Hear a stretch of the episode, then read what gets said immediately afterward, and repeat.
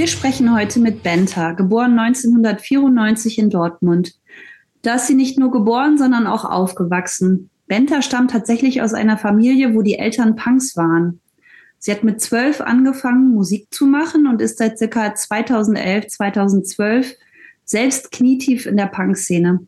Zentrale Anlaufpunkte ihrer Punk-Karriere waren vor allem das AZ Mülheim, das Rattenloch in Schwerte und später auch das unten links in Dortmund.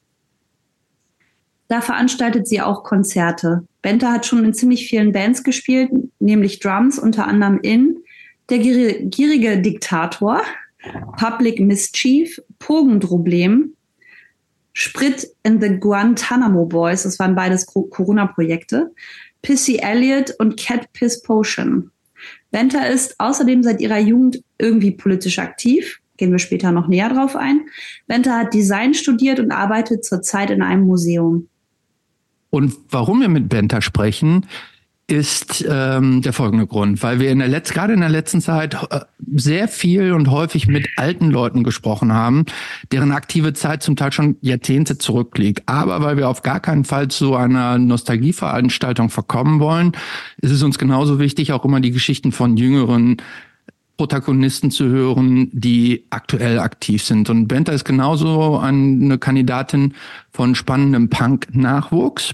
Und außerdem ist ihre aktuelle Band Pogenproblem zu einer von kürzester Zeit äh, sehr beliebt geworden, aber gleichzeitig auch nicht Everybody's Darling, sondern die, sondern die Band erntet auch zum Teil ganz schön heftige Kritik. Und auch darüber wollen wir sprechen. Und außerdem gibt es das, die, die Empfehlung will ich vielleicht noch am Rand aussprechen. Es gibt auch mit Benta und ihrem Bandkollegen Frieda im Bierschinken-Podcast Nummer 52 schon eine sehr hörenswerte Folge äh, wo es auch sehr viel über die ganze Musik von Pogendroblem und so weiter gibt. Äh, ich empfehle wirklich jedem von uns, da auch noch mal reinzuhören. Und äh, hoffentlich haben wir nicht zu viele Überschneidungen. Äh, insofern äh, wird das heute vielleicht so ein bisschen komplementär dazu, was du mit deinem Kollegen da schon erzählt hast. Hallo Benta. Hi. Ja, ich ähm, weiß überhaupt nicht mehr, was ich im Bierschinken-Podcast erzählt habe. Deswegen hoffe ich, dass es äh, heute anders wird. Heute wird es besser, noch besser. Noch viel besser. Ja. Kommen wir zu der ersten Vorfrage. Die ist auf meinem Mist gewachsen. Ich bin ganz gespannt, was du antworten wirst. Ich habe nämlich die Frage mir überlegt Kannst du dich erinnern, und wann Moment, du das warte, warte, warte. Und du hast erst die Frage überlegt und es kam sofort eine kritische Rückfrage von mir, ne? Ja, wie immer.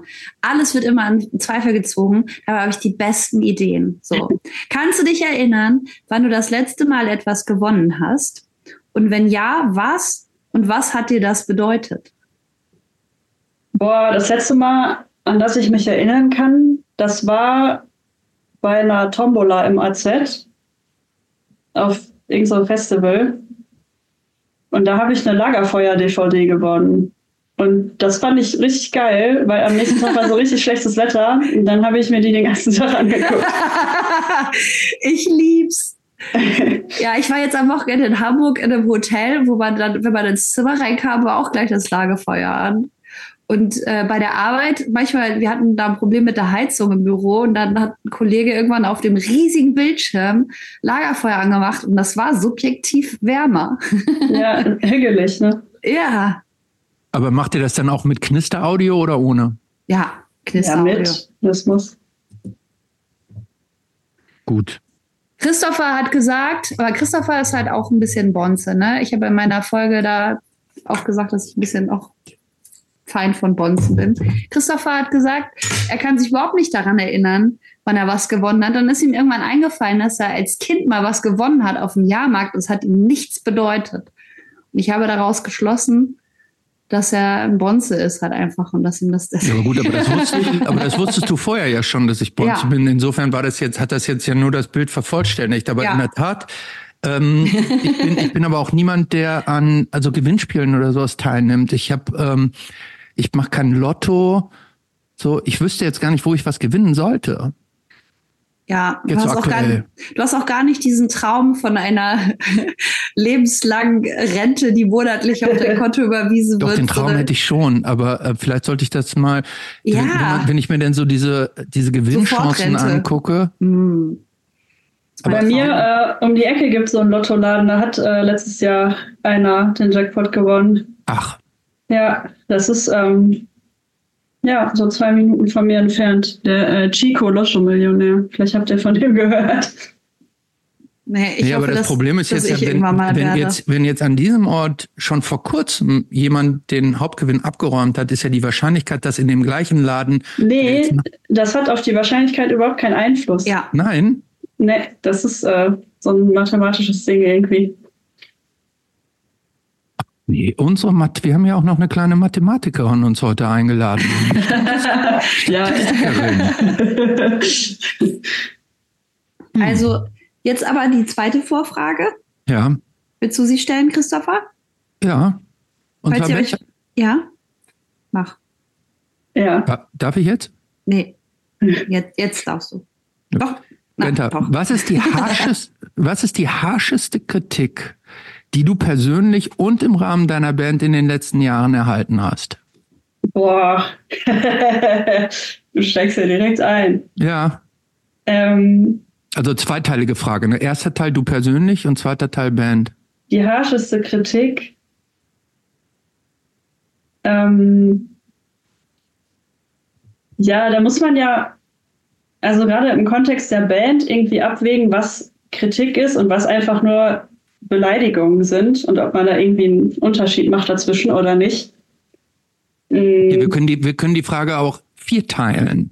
Nämlich, was ist die harsche, was ist die harscheste Beleidigung? die, die kreativste Beleidigung. Ich, ich weiß was nicht ist die harsch, harscheste. Kritik? Also wir, wir, ich, ich nehme da beide Varianten gerne. Ähm, Aber bevor wir zur Band kommen, wir sprechen wir erstmal von dir. Was ist denn die herrscheste Kritik, Beleidigung, die du persönlich in den letzten Jahren gekriegt hast? Ich persönlich, boah. Ich, ich merke mir sowas ehrlich gesagt nicht. Auf der Arbeit, Freundeskreis, unpünktlich, ungepflegt. Ja, ja, ich bin auf jeden Fall unpünktlich. Ähm, aber Drogen. kritisiert werde ich dafür, glaube ich, mittlerweile nicht mehr. Das hat sich so eingebürgert irgendwie.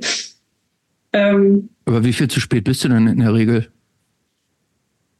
ist schon besser. Also vor ein paar Jahren waren es immer so zwei, drei Stunden. Nein! Jetzt mittlerweile so, ja, Viertelstunde, zehn Minuten vielleicht. Kommt drauf an, wie wichtig der Anlass ist. Mhm. Krass, aber ich frage mich dann immer, zwei, drei Stunden, Da wartet doch keiner. pass nee, nicht, passiert, ich habe auch einen Kumpel, den ich sehr schätze, da weiß ich das. Da irgendwie bin ich da auch gar nicht so nachtragend. Ich selber bin meistens in 99 Prozent der Fälle zu früh.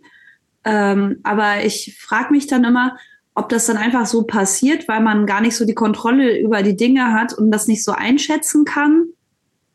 Ne, das ist, glaube ich, meine Theorie. Das ist dann, also zum Beispiel äh, kenne ich Leute, die dann so denken, was kochen und essen dauert 20 Minuten. und dann warten die, bis es 20 Minuten vor ich muss los ist und fangen dann an zu kochen und denken, das wäre wär aber würde wirklich nur 20 Minuten dauern, das zu kochen und zu essen. Ja, ist verpeilt. Ich finde ja so krasses zu spät kommen, empfinde ich tatsächlich als eine Form von Respektlosigkeit. Weil du ja dem Menschen, der auf dich wartest, so ein bisschen seine Lebenszeit raubst. Das ist auch so was richtig Deutsches. In Mhm. keinem anderen Land würde man, glaube ich, sowas sagen. Also, Ja. Ja, das, ich denke dann auch immer, das hat gar nichts mit mir zu tun, das hat was mit dem Menschen zu tun, der zu spät kommt. So, ne? Mhm. ich beziehe das gar nicht auf mich. Deswegen Mhm. halte ich das auch bei meinem Ku- Kumpel Volki aus, dass ich manchmal anderthalb bis zwei Stunden warte. Wenn ich um 16 Uhr verabredet bin, kommt er dann manchmal halt erst um halb sechs. Also um halb 17.30 Hm. oder so. Aber Bent hat ja gerade gesagt, die Länge ihres zu spät kommens hängt schon davon ab, wie wichtig äh, die Verabredung ist. Damit hat es ja schon dann auch was mit der Person zu tun. Naja, oder ähm, wie viel Verständnis dafür da ist, dass ich dann zu spät komme. Aber warum kommst also, du denn zu spät? Mh, mm, ja, meistens mache ich noch irgendwas vorm Losgehen. Und kochen. Denk mir so, hier jetzt schnell das noch machen oder das. Oder ich ja, fange zu spät an, mich fertig zu machen. Mhm. Ich habe auch echt viele Freunde, die auch so ein Problem mit äh, Zeitwahrnehmung haben. Also ich glaube, in meinen Kreisen ist das eh nicht so schlimm. Mhm. Ja. Ein Glück, dass du heute hier pünktlich warst und uns stundenlang warten Ja, lassen. ey, ja. es wäre fast nicht dazu gekommen. Ich habe voll die Odyssee hinter mir. Ich bin heute aus Köln nach Hause gefahren und das hat richtig lange gedauert, weil ich irgendwie zweimal umsteigen musste und dann so anderthalb Stunden länger unterwegs war, als die Strecke eigentlich dauert. Dann bin ich hier so richtig abgehetzt angekommen und musste noch Headset einrichten und alles. Hat aber doch auf dem letzten Drücker geklappt ich fühle das. Bei mir hat mein Drucker sich nicht installiert und alles ist schiefgegangen. Mhm. Und ich habe nämlich auch heute ein äh, neues Mikro, das hat sich dann auch nicht installiert. Also es hat alles genervt, aber schön, dass wir jetzt trotzdem da sind.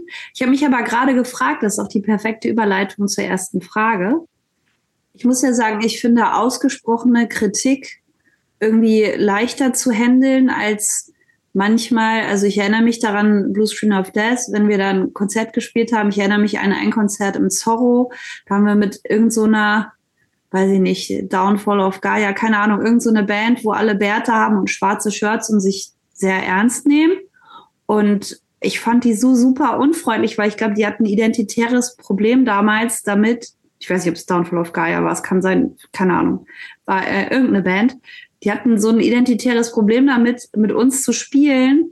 Und dann hatte ich die größte Freude daran, dann einfach so richtig die zu tapezieren musikalisch, was halt manchmal voll gut funktioniert hat. Aber mich hat's halt geärgert, dass die so quasi schon so ein, fast wie so eine Abscheu hatten, mit uns abzuhängen und irgendwie eine gute mhm. Zeit mit uns zu haben, weil die zu cool für uns waren.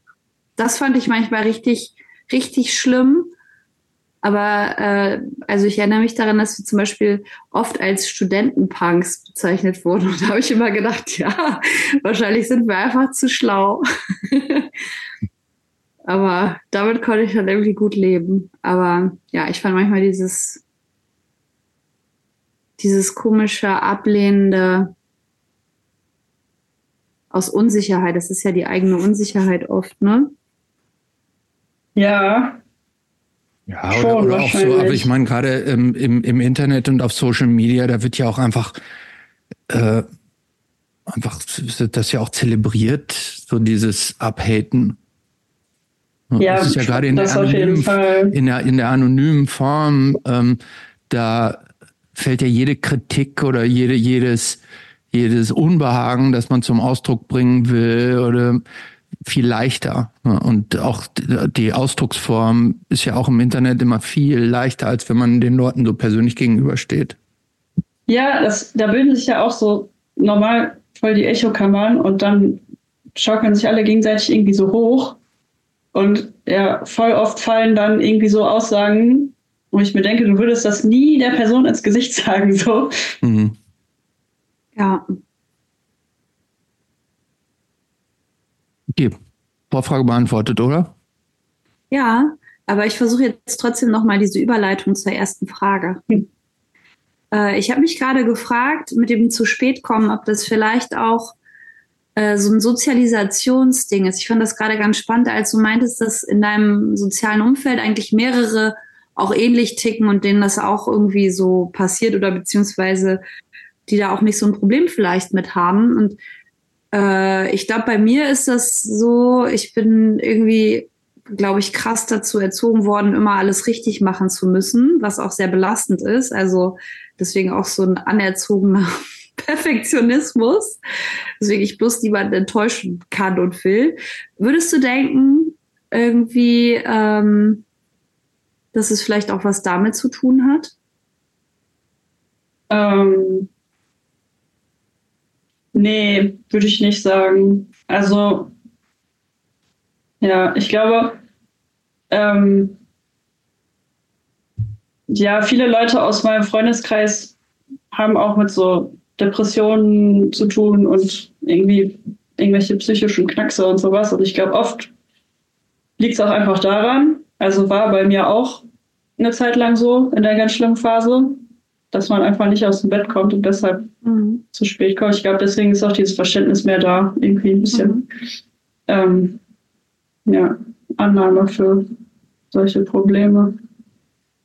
Obwohl ich finde, das macht ja schon einen Unterschied, ob man, äh, ob man sich einfach irgendwie so verduddelt und einfach im Zeitmanagement zu lax ist, sage ich jetzt mal, oder ob man äh, krank ist. Ähm, und Depressionen und sowas ist ja eine Krankheit. Ähm, da finde ich, das macht schon einen Unterschied, oder? Ja, aber ich glaube, die, die äh, Aktion und die Wirkung davon ist ja die gleiche. Man, äh, ne, bei, ob du bei der Arbeit zu spät kommst, weil du an Depressionen erkrankt bist oder weil du die Bahn verpasst hast, ist den Leuten da ja egal. Die brauchen dich dann halt um eine gewisse oder haben die Erwartung, dass du dann da sein musst und dann. Aber ich finde, da kommen wir vielleicht später nochmal drauf zurück. Benta, wann kam denn Punk in dein Leben? Ähm, ganz früh eigentlich schon. Also wir haben es ja am Anfang schon, oder du hast es ja schon äh, ein bisschen vorausscheinen lassen. Äh, mhm. Meine Eltern waren früher auch Punker. Und äh, auf jeden Fall mit der Musik ähm, kann ich schon sehr früh in Berührung. Also Kannst du dich bin, noch daran erinnern? ja, ich, ich, bin so mit Tonsteine Scherben und Nirvana und so viel aufgewachsen. Ja, ob man Nirvana jetzt noch als Punk zählt oder nicht. Mhm. Aber ja, das lief auf jeden Fall immer ganz viel bei uns. Ähm, und waren deine Eltern auch so äh, ähm, Outfit-mäßige Punks? Waren, waren, nee. Eltern, waren also keine so Niederlacken, Lederjacken, Nieten, Irokesenschnitt-Punks? Nee, eher so Hippie-Punks. Also die haben auch viel Reggae gehört und ja auch vielleicht auch so ein bisschen Kunstpunks. Also so, meine Mutter vor allem hat auch viel Jazz gehört immer und war eher so ein bisschen kulturell auch unterwegs. Ähm, ja, das war so ein bisschen so alternative Szene einfach, die so mit Punk irgendwie verwoben war, würde ich sagen.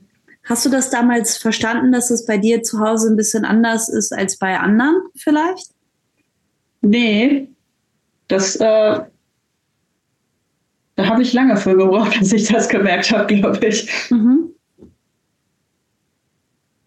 Das heißt, wenn, ähm, wenn äh, Freunde bei dir zu Besuch waren und so, dann haben die nicht gesagt, boah, wie krass sind deine Eltern drauf oder so, oder äh, das war kein Thema, das dann ein Unterschied war. Oder wenn du bei anderen warst und hast gesagt, oh, bei euch, bei euch ist es ja ganz anders als bei uns zu Hause.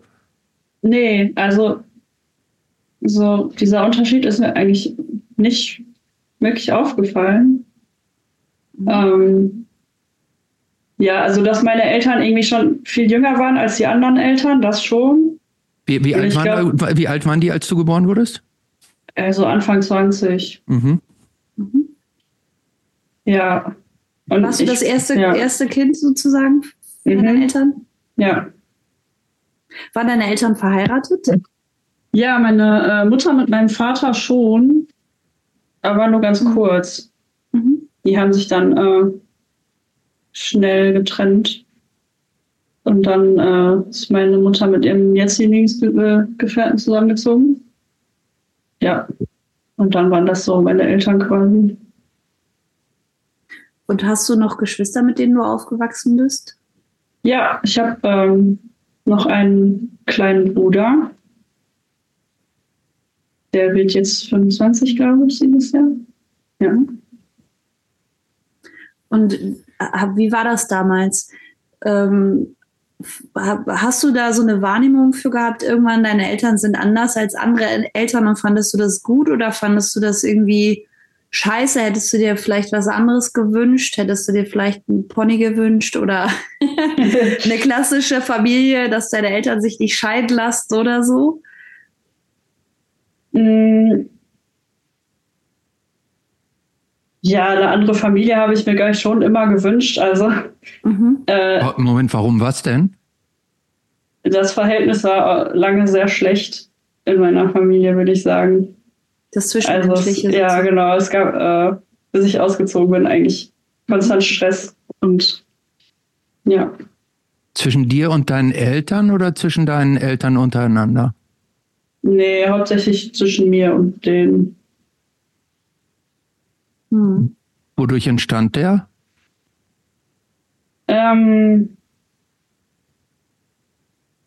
ich glaube, die waren einfach nicht, nicht bereit dafür, ein Kind aufzuziehen. Hm. Also, ja, so ganz viele Sachen, die die gemacht haben oder Fehler, die da gemacht wurden, so, das kam, glaube ich, aus Unsicherheit von denen oder ja, dass sie einfach nicht wussten, was sie mit mir anfangen sollen. Ja, also ich glaube, zusammenfassend kann man schon sagen, dass ich ja eine schwierige Jugend hatte, so mhm. und ja, viele Konflikte zu Hause. Ja, gab es denn auch schöne Momente, an die du dich erinnerst, so positive Bezugspunkte, wo du gedacht hast, das, also, ne, so ist es gerade cool? Mhm. Ja, immer wieder mal. Also es gab ja auch immer Zeiten, wo wir uns gut verstanden haben oder irgendwie mhm. schöne Sachen gemacht haben. Ja. Das war schon auf jeden Fall auch. Mhm. Und was waren das für Momente? Kannst du dich da noch so dran erinnern an so ein Beispiel oder so? Mhm. Ja, wenn wir irgendwie Familie besuchen waren in Polen oder so, dann irgendwie mhm. Sommerferien da verbracht. Ähm, ja. Ja, und wir hatten ja wenig Geld auch lange und ich glaube, das hat uns auch so ein bisschen erfinderisch gemacht.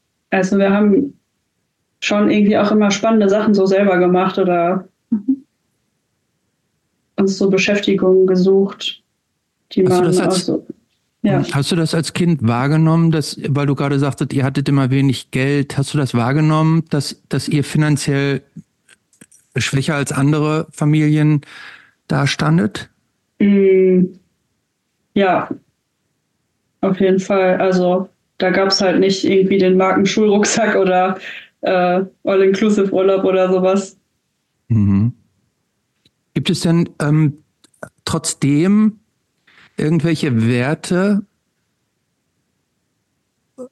die dir in der Kindheit vermittelt wurden, von denen du sagst, die haben Nachgehalt jetzt bis ins Erwachsensein? Ja, ich glaube, ich habe ähm, schon so eine politische Grundeinstellung irgendwie mitbekommen. Und ähm,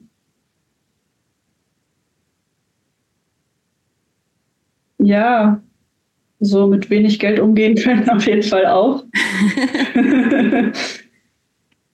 Was in der Tat ja gut ist, wenn man mit wenig Geld umgehen kann, ne? Ja. Ja, wobei ich sagen muss, ich glaube, ich, glaub, ich habe das nicht gelernt. Und das finde ich ziemlich abgefahren, weil ich bin auch in super ärmlichen Verhältnissen groß geworden.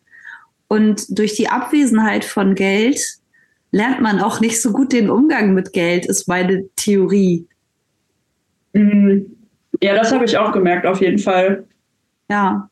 Mhm. Dass man sich dann entweder gar nichts gönnt oder voll viel Scheiße. Ja.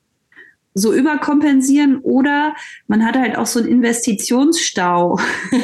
Mhm. ja, dann muss man sich irgendwie so viele Dinge eigentlich kaufen und kann sich dann nicht entscheiden, weil man denkt, okay, eigentlich brauche ich meine richtige Winterjacke, weil Zwiebellook ist halt irgendwie und mein Fahrrad ist aber auch voll die voll die Möhre und äh, ja, aber was ist, wenn das Auto kaputt geht und dann am Ende macht man gar nichts?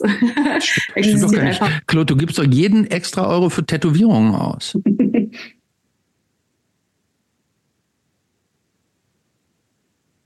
oh, jetzt ist Claude eingefroren, oder? Das hat sich aufgehängt. Ja, das war jetzt zu viel. Aber gutes Standbild. Ja, ähm, dann bis sie wieder da sind, dann sprechen wir doch weiter. Du hast gerade schon ähm, ähm, erzählt, dass äh, ihr Ferien in Polen gemacht habt. Einen äh, kleinen Sprung nochmal zur Seite. Ähm, wie kam das, dass ihr Ferien bei Familie in Polen gemacht habt? Hm. Also, wo, naja, wieso also, war die Familie in Polen? Die kommen daher, die wohnen da Ach so. Also meine mhm. Oma mhm. wohnt da und meine Tante und Onkel und meine kleinen Cousinen. Ja, und dann haben wir halt Familienbesuch immer gemacht da. War das, war das für dich spannend, so Familie im Ausland zu haben? Und war, war das, äh, hast du da große, hast du da Unterschiede wahrgenommen zwischen Polen und Deutschland als Kind? Mm. Ich glaube, als Kind nicht so. Ähm, genauso wie du sprichst damit, dass, Polisch, dass Polnisch, oder? Dann sprichst Ja. du auch Polnisch, oder? mehr schlechter als rechts. Also, ähm, das war meine Muttersprache auf jeden Fall, die erste Sprache, die ich konnte. In, äh, Deutsch habe ich im Kindergarten gelernt. Ähm, aber ja, wenn man es nicht die ganze Zeit spricht, dann rostet das auch irgendwann ein. Hm. Also ich muss immer so ein paar Tage erstmal wieder da sein, damit äh, die Fähigkeiten zurückkommen. Aber ja, theoretisch ähm, spreche und verstehe ich das auch alles. Ja. Aber ähm, um auf deine Frage zurückzukommen, ich glaube, ich habe erst spät gecheckt, wie so deutsche Familien so richtig sind. Ah. So. Und da habe ich dann irgendwann so einen Unterschied auch gemerkt. Aber ja, ich glaube, es ist normal als Ja, Kind da zu war, denken, also was, so was alle war der Unterschied? wie man selber. Das, Entschuldigung, dass ich unterbreche. Was war der Unterschied, den du dann da später wahrgenommen hast zwischen deutschen und polnischen Familien? Mm. Ich habe polnische Familien irgendwie immer so ein bisschen als geselliger wahrgenommen. Oder Mhm. meine polnische Familie oder die Leute, die ich da irgendwie kennengelernt habe. Zumindest. Ja, und äh, ne, so Essen und wie man irgendwie Feste feiert und sowas, alles, das ist ja natürlich auch anders.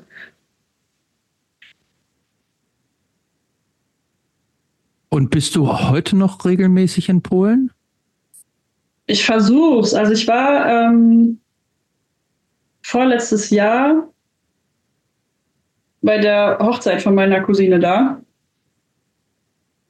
Und habe mir eigentlich vorgenommen, letztes Jahr da nochmal hinzufahren, aber das hat nicht geklappt. Vielleicht klappt es dieses Jahr. Ja. Hm, okay. Und ähm, machen wir mal einen kleinen ähm, Schritt. Äh, Claude hat vorhin schon gesagt, du hast mit mit zwölf angefangen, äh, Musik zu machen. Mhm. Hat, ähm, hat Musik bei euch zu Hause eine, irgendwie eine besondere Rolle gespielt oder Kunst, Kultur? Was für einen Stellenwert hatte das bei euch? Mm, schon großen. Also meine Mutter hat sich viel für Literatur und ja, Musik und sowas interessiert und die hat uns auch immer viel vorgelesen als Kind und ja, ich bin dann irgendwie auch so ja, eine kleine Lesemaus geworden und äh, ja, habe mich auch für Kunst interessiert und so. Ja, und mit der Musik, da stand halt so eine Gitarre bei uns rum und irgendwann habe ich die in die Hand genommen. Ja, so kam das dann.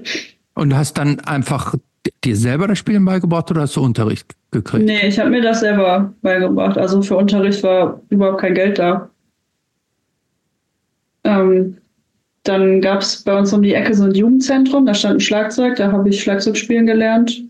Ja, das habe ich mir Auch einfach so beim. Re zum Reingehen und, und selber machen oder wie hast du Ja, genau. Also da gab es so einen Sozialarbeiter, der das auch konnte und der hat dann irgendwie so ein Angebot gemacht, dass man da halt hinkommen kann und der zeigt einem so ein bisschen was. Aber es war schon so größtenteils autodidaktisch alles. Krass, also da musst du ja ein, ein, äh, scheinst ja ein sehr großes äh, musikalisches Talent zu haben, wenn du dir das alles so selbst äh, angeeignet hast. Ja, das kann sein.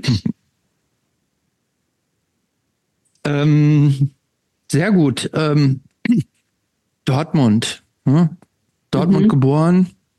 Würdest du dich so und auch, glaube ich, jetzt hier, die, jetzt wohnst du auch in Dortmund, hast du dein ganzes Leben immer in Dortmund gelebt? ja, Welche Bedeutung hat das Dortmund und das Ruhrgebiet für dich? Also dem Ruhrpott wird ja so ein besonderer Ethos so zugeschrieben.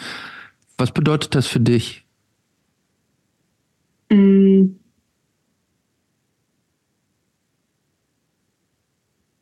Boah, ich, ich weiß nicht, ob diese Klischees so eine große Bedeutung für mich haben oder ja, so diese, keine Ahnung, Ehrlichkeit oder was man immer so sagt, ne? Mhm. Aber ist das nur ein Klischee oder stimmt das wirklich? Ja, ich, ich glaube, es stimmt schon, dass die Leute hier ein bisschen direkter sind als woanders. Ähm, ich, ich fand es eigentlich immer nice, hier zu leben, weil hier immer viel los ist. Und man immer viel, viel sieht und viel erleben kann.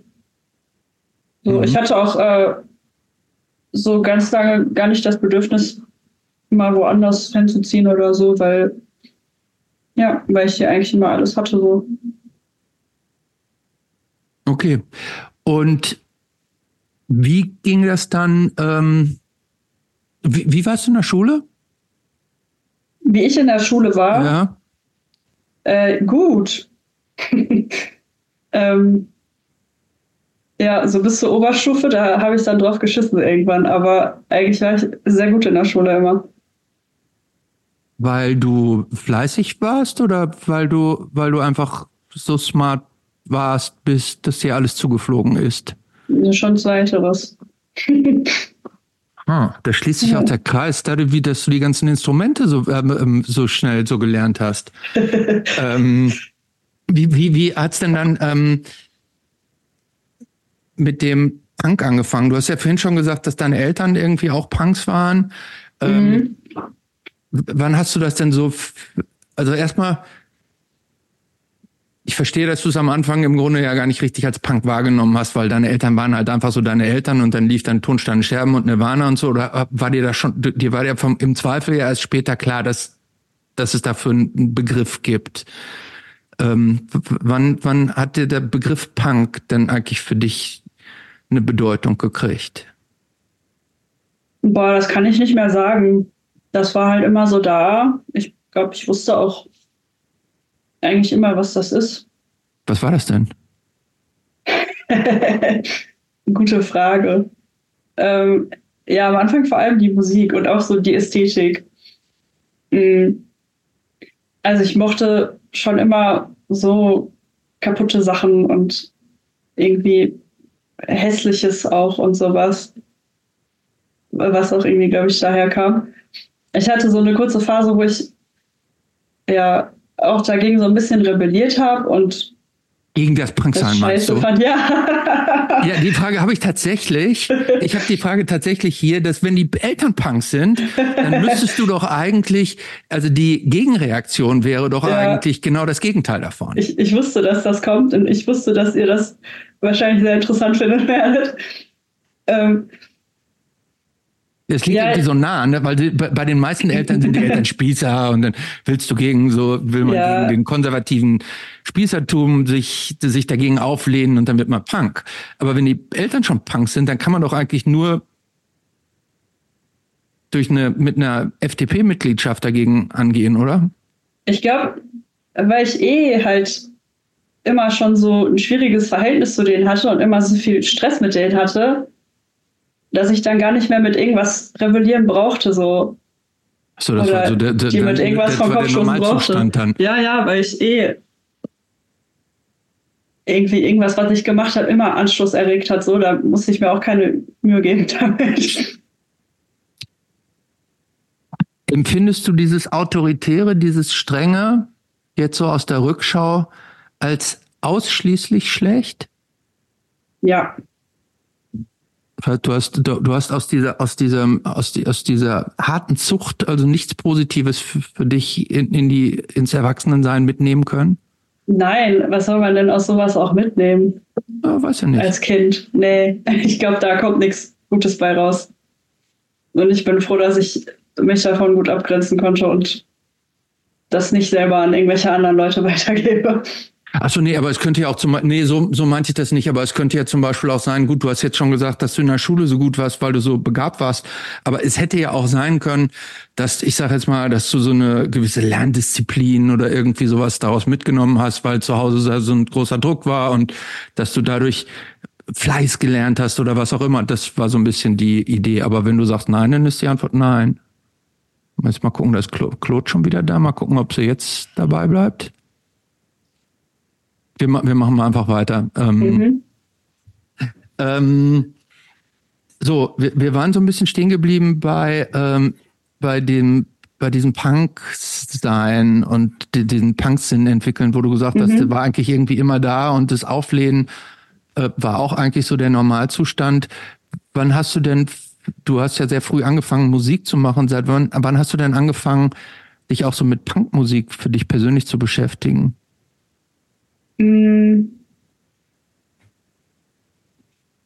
Also ich hatte da auf jeden Fall immer Zugang zu. So, ähm, mein Stiefvater hatte so eine Festplatte, wo so, weiß ich nicht, Anti-Flag und Fahnenflucht und sowas drauf war. Aha, so, okay, sowas schon. Mhm. Ja, so.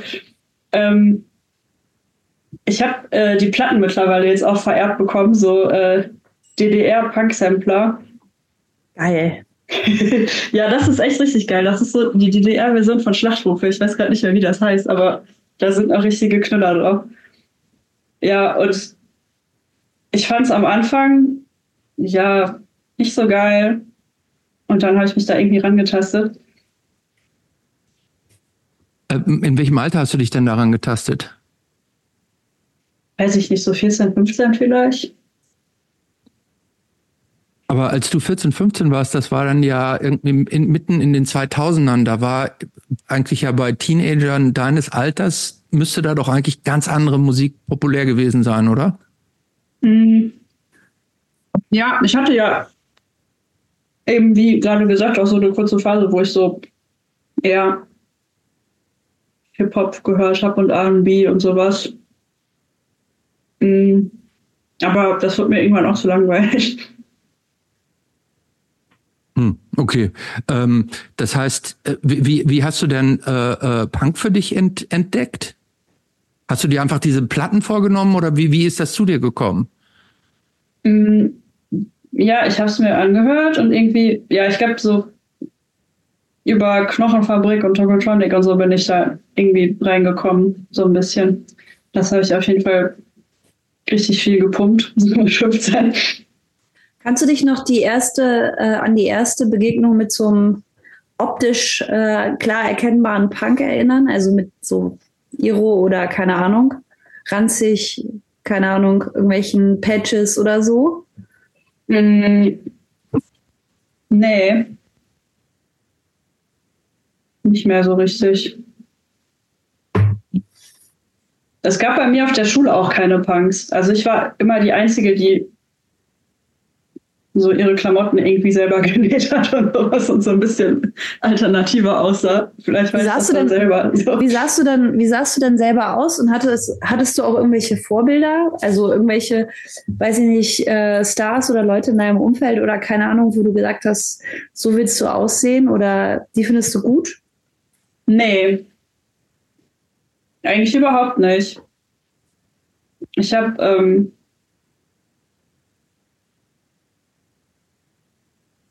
ich habe mir schon, glaube ich, so viel aus irgendwelchen popkulturellen Sachen gezogen.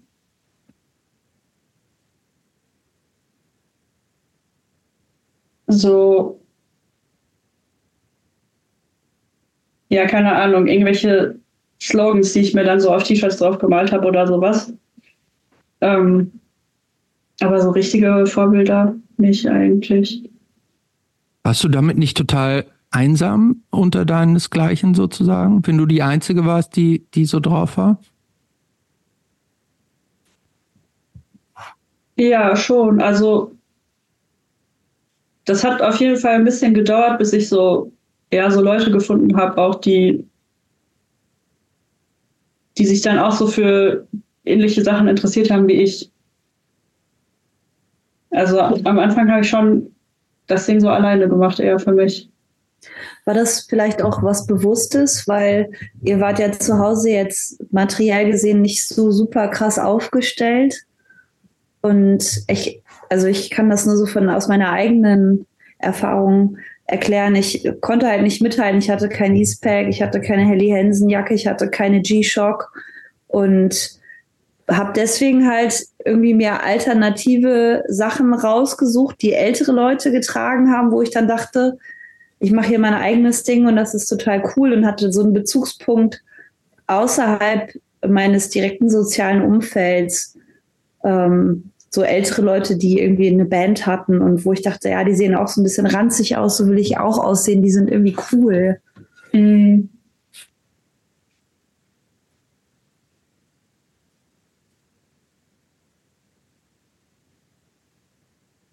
Ja, ich habe schon. Mh, hm, vielleicht kam es auch ein bisschen daher, dass ja ich mir nicht irgendwie so eine Benchjacke kaufen konnte oder sowas. Das war so ah, Bench, bei mir das so. Auch mal. Genau, als ich 13 war oder so, war das gerade das Ding. Ähm, ja, und ich habe mich da irgendwann voll dagegen gestellt auch und war dann so, ja, nee, ihr seid alle Mainstream-Opfer und ich mache hier ja. mein eigenes Ding. Das kann ich voll gut nachvollziehen. Das war, war bei mir früher nämlich auch so. Eigentlich hätte ich voll gerne eine Helly Hansen Jacke gehabt, aber ich hatte so eine Steppjacke von Aldi. Mhm. Ich weiß noch, wie ich damals zum Tanzkurs gefahren bin und direkt vor allen Leuten bloßgestellt wurde. Du hast einen Tanzkurs gemacht, auch das wusste ja. ich nicht. Ich habe einen Tanzkurs. Ich habe mega gerne getanzt und ich glaube auch, dass ich ein gewisses Talent hatte fürs Tanzen. Ich habe zumindest sehr gerne getanzt, obwohl ich Probleme hatte, einen Tanzpartner zu finden. Und ich finde, das ist auch super sexistisch, dass man auf jeden Fall mit einem gegengeschlechtlichen Partner äh, diesen Abtanzball machen muss. Ist das immer noch so? Ich weiß nicht, ob es Kann immer noch so ist. Kann ich mir nicht vorstellen, ehrlich gesagt. Ich würde mir wünschen für alle Menschen da draußen, dass es nicht mehr so ist. Aber es war damals so und es wollte keiner mit mir tanzen. Es war schon immer ein Problem in der Tanzstunde, weil es gab auf jeden Fall Männermangel, dass man dann immer so alleine so auf der Tanzfläche stand und die Tanzschritte gemacht hat.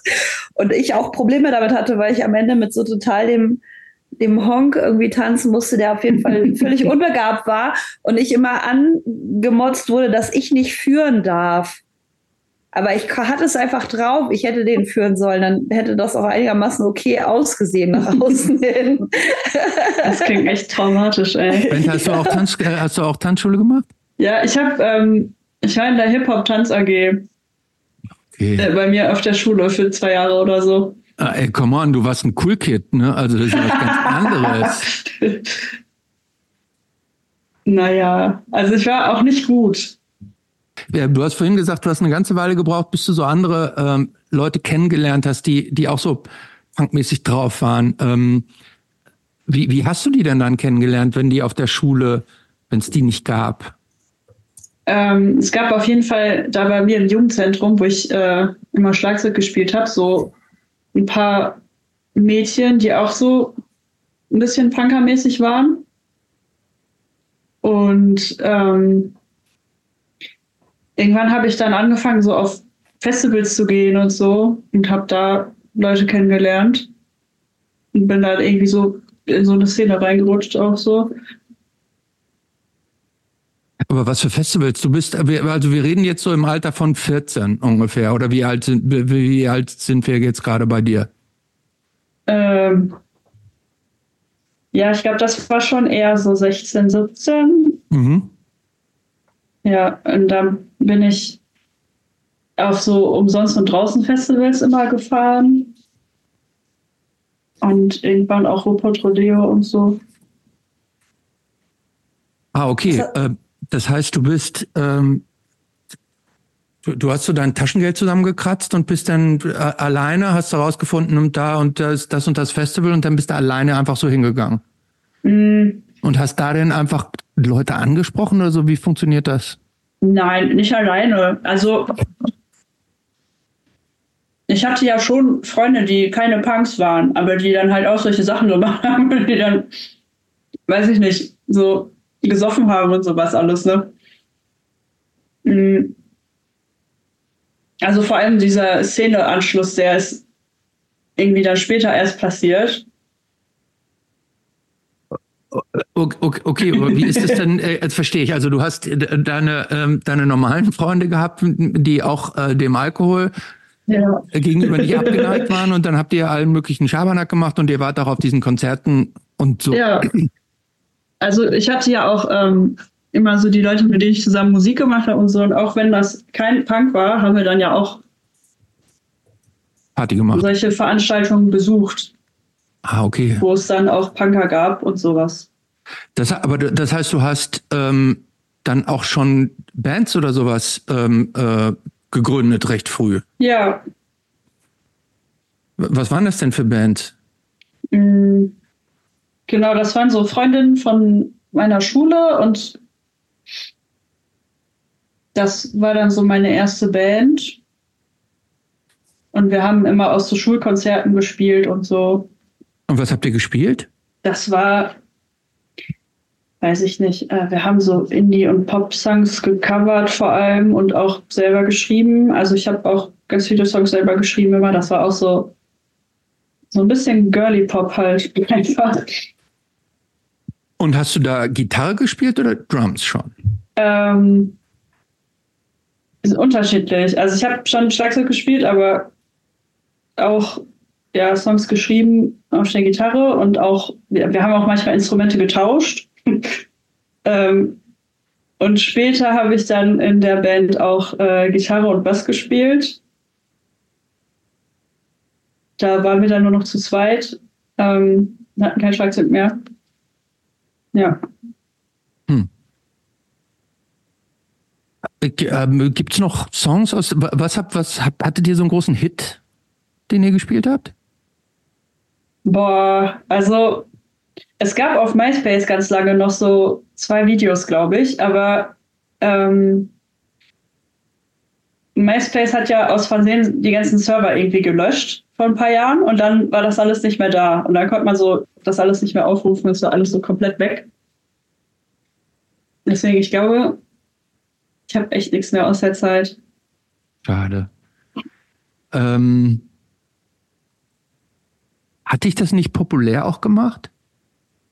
Mm. Geht. Also ich war nie so eine klassisch beliebte Person oder sowas. Das fanden halt schon immer alle cool. So, ja, die spielt in einer Band. Ja, aber es war jetzt nicht so, dass ich irgendwie super popular oder sowas dadurch war. Hm. Äh, äh, Claude, hörst du mich? Hörst du uns überhaupt? Ja, ich höre euch. Okay.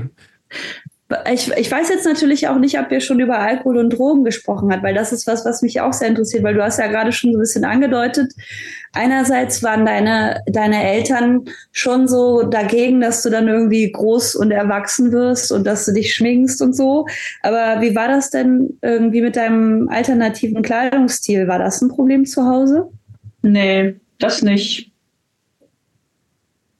Hast du eine Erklärung dafür? Hat das, also, hat das irgendeinen Grund, dass sie dann Angst hatten, irgendwie dich zu verlieren oder keine Ahnung? Hast du da irgendwie eine Theorie dazu, warum die ein Problem damit hatten, dass du irgendwie groß wirst und so? Ähm, ja, ich glaube, da könnte man bestimmt ganz viel reininterpretieren. Ähm, ich glaube nicht, dass ich das irgendwie machen muss oder dass meine Aufgabe ist, sondern dass sie da irgendwie äh, selber dran arbeiten sollten. Ähm, ja, ich finde das ja ganz spannend. Ne? Also ja. ich muss sagen, wenn einem Unrecht geschieht in der Kindheit, und ich glaube, also ne, kann ich alles nachvollziehen, hat mir das persönlich geholfen, äh, zu verstehen, dass das nichts mit mir zu tun hatte, sondern mit den Menschen, die mir das Unrecht angetan hatten.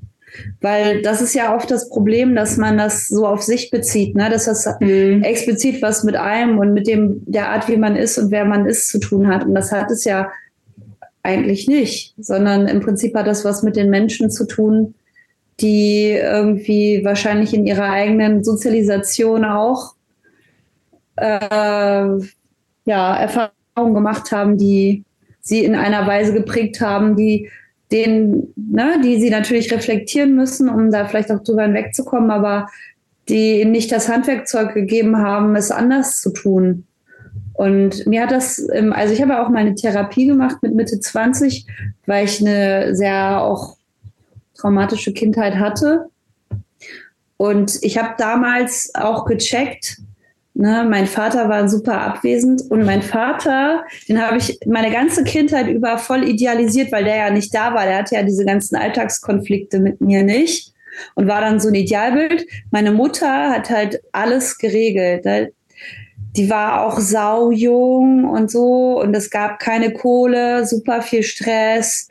Äh, alleinerziehend, äh, hat keinen guten Job gefunden, weil in den 80ern als alleinerziehende Mutter äh, will dich halt keiner anstellen, weil du ja ständig fehlen willst, wenn die Kinder krank sind oder irgendwas ist oder so.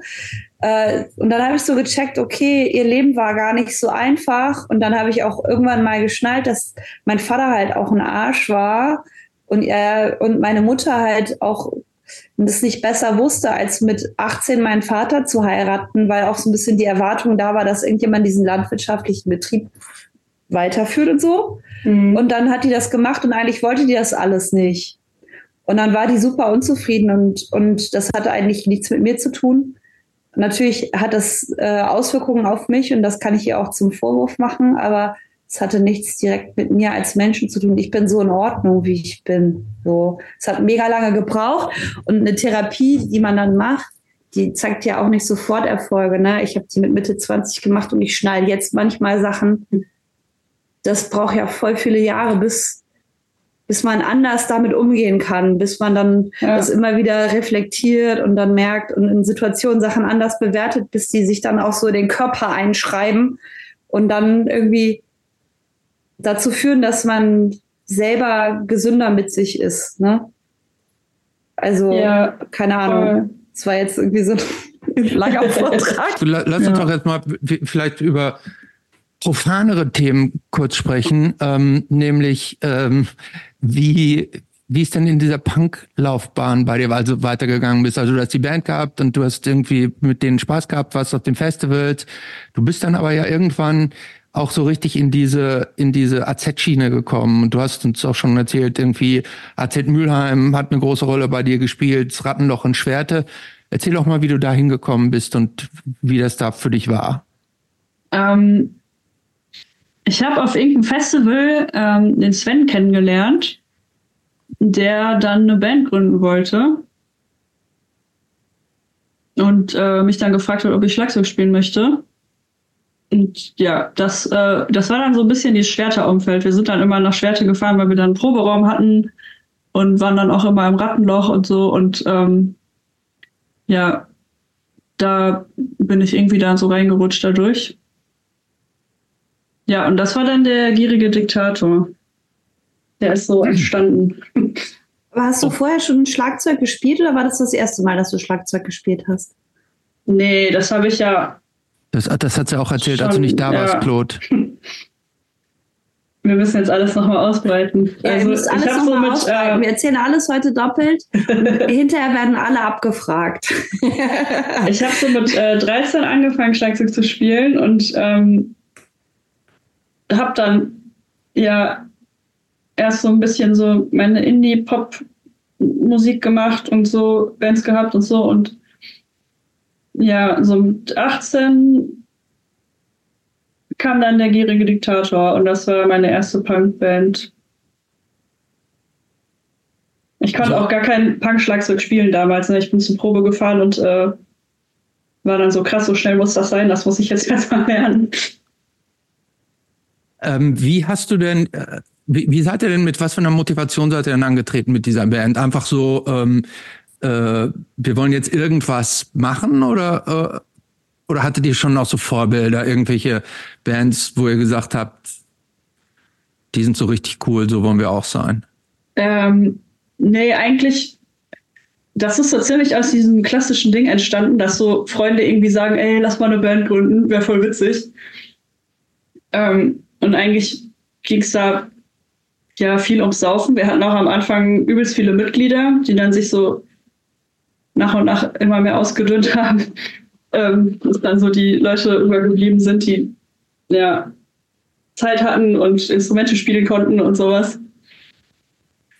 Ja, und eigentlich war es schon immer so ein Spaßprojekt, irgendwie mal einen Auftritt spielen, irgendwo Freibier kriegen und sowas. Ähm, äh, das ist ein, schönes Stichwort auf der, auf der äh, Webseite, die ihr habt. Ähm, Da steht drauf, dass eine eurer äh, wesentlichen Motivationen gewesen wäre, möglichst viel Bandessen und Freibier zu ergattern. ja, so war das auch. Für, also, für jemanden, der die, die Band nicht kennt, ne? Also ähm, ich, ich zitiere nochmal irgendwie, die Band ist 2013 äh, nach einer ranzigen Hausparty in einer noch ranzigeren Garage gegründet worden. Ähm, nimm uns mal mit in, in diese ranzige Garage zur ranzigen Hausparty. Ja, Was das war, war los? ein ähm, Freund von uns, der in Schwerte gewohnt hat, bei seinen Eltern. Ähm, und die hatten so ein, ja, so ein Haus mit so einer Garage und die sind immer in Urlaub gefahren, so für zwei Wochen oder mhm. so. Und dann hatten er und seine Brüder das Haus immer für sich und dann wurden da immer so zwei Wochen lange Hauspartys gefeiert. Wo Aha, dann, das heißt, ihr seid da mit, ja. mit eurer ganzen, äh, mit eurer ganzen äh, äh, äh ungehobelten Punker-Clique eingefallen und habt dann zwei Wochen in diesem Haus da gehaust? Ja, also ich war, glaube ich, nicht zwei Wochen am Stück da, aber das war immer so, dass alle Punker aus Dortmund und Schwerte immer dann in dieses Haus gefahren sind und dann da immer rumgehangen haben und oh Gott, alles Eltern, verwüstet zurück, haben. Wollte ich gerade sagen, als die Eltern zurückkamen, was war denn, da muss ja alles in Schutt und Asche ja, liegen. war es auf jeden Fall. Also das sah richtig scheiße aus. Mhm. Aber die haben es irgendwie immer wieder gemacht, so in Urlaub fahren, dann wurde da irgendwie drei Tage aufgeräumt, bevor die wieder nach Hause gekommen sind und irgendwie hat sich das so gehalten. okay, für die Leute, die, ähm, die die Band noch nie gehört haben, wie würdest du die beschreiben? Mm, das ist schon so sehr rumpeliger Deutschpunk. Mhm. Ähm, also da ging es nicht um Können oder sowas. Äh, aber ihr habt ja immerhin 2015 zu einem ganzen Album auch gebracht, ne? Also das war ja mehr als nur, nur die ranzige Garage. Mhm. mhm. Ja, ich weiß gar nicht mehr, wo wir das gemacht haben. Ich glaube in irgendeinem so Jugendzentrum auch, die so ein Studio hatten und dann konnte man da irgendwie für 200 Euro da ein Wochenende rein. Also es war so sehr günstig und dann haben die das einem auch so gemixt und gemastert. Mhm. Ja. Aber also ich weiß nicht mehr, wie wir auf die Idee gekommen sind oder sowas. Die Erinnerung verschwimmt da auch ein bisschen. Ähm, aber seid ihr auch nur so im lokalen Umkreis aufgetreten oder seid, habt ihr richtig auch getourt oder so Weekender gemacht oder sowas? Ja, es war schon immer Ruhrport. Wir sind glaube ich, ein paar Mal nach Berlin gefahren. Ähm, haben da irgendwie auf dem Potze Festival oder so gespielt. Ähm, ja, sonst sind wir, glaube ich, nicht so viel aus NRW rausgekommen. Aber gibt ja hier genug, ne? Dass man jede Woche in irgendeiner anderen Kleinstadt spielen kann. Ja, ja ähm, äh, lass uns doch auch noch mal ganz kurz zu, die, zu, zu diesen ganzen Venues da zurückkommen, ähm, die wir eben schon erwähnt haben. Ähm, mhm. du, hast in dem, in dem ähm, Bierschinken-Podcast erzählt und das fand ich ganz interessant, dass du, als du da zum ersten Mal warst, ähm, wäre das für dich so gewesen, als wenn äh, da eine ganz große Freiheit für dich auf einmal aufgegangen wäre. Kannst du das noch nachvollziehen, was das so für dich bedeutet hat und wie das dazu kam?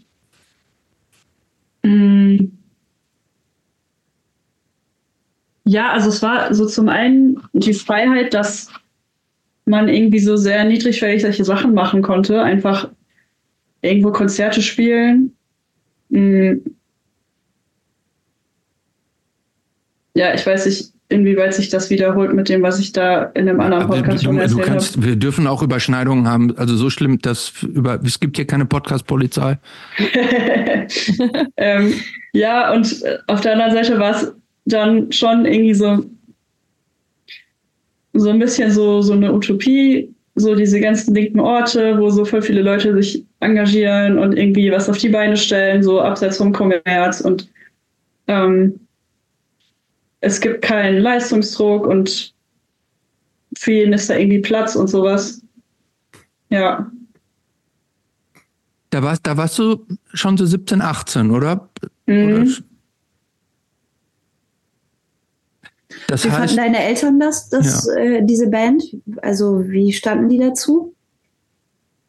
Äh, boah, weiß ich nicht mehr. Also mein äh, leiblicher Vater war auf dem Konzert oder zweimal sogar. Der hat sich Moment, dein leiblicher Vater? Ja. ähm, der war ja auch Punker. Oder ist er vielleicht noch bis heute? Ich weiß es nicht. Ähm, aber der, ähm, das, das kann ich auch gleich noch auspacken. Ne? Da gibt es auch noch mehr Punker-Geschichten auf jeden Fall zu erzählen. Oh äh, yeah. Der ist auf jeden Fall äh, auch ein paar Mal zu Konzerten von uns gekommen und der, das ist ja auch so ein bisschen so Dortmunder Szene-Urgestein gewesen. Dein also, leiblicher Vater. Genau. Und ähm, ich habe den ja erst so mit 18, 19 irgendwie kennengelernt und habe mich dann so auch unabhängig von seinem Einfluss auch in die gleiche Richtung entwickelt. Mhm. Und äh, wir haben dann irgendwann einfach so in den gleichen Kreisen abgehangen. Also der hat zum Beispiel das unten links auch mitgegründet und so, ähm, mhm. was in Dortmund so ein Konzertladen war. Der hat äh, vor ein paar Jahren zugemacht. Ähm, aber genau, früher war das so ein ganzes Punkerhaus, wo mein Vater, glaube ich, auch gewohnt hat. Und unten die linke Wohnung, das war eben so ein Konzertort mit einer Theke und einer Mini-Bühne. Ja. Und ähm, da haben sich unsere Wege so ziemlich viel gekreuzt, szenemäßig. Mhm. Und, und kam wusste er, dass du seine Achso. Tochter bist? Also, oder wusstest du, dass er dein Vater ist? Also wusstet ihr beide voneinander, wenn ihr da aufeinander getroffen seid? Ja, wir sind erst danach, als wir uns schon kannten, auch da aufeinander getroffen. Mhm. Ich weiß nicht, ob ich den vorher vielleicht zufällig irgendwo mal getroffen habe, kann sein. ähm, ich wusste ja nicht, wie der aussieht. Mhm. Aber wusstest du, dass er so eine Punker-Szenegröße war? Ja, als ich den kennengelernt habe, da war der ja auch ziemlich aktiv noch und so und mhm. Mm, viele Leute kannten den auch. Mhm.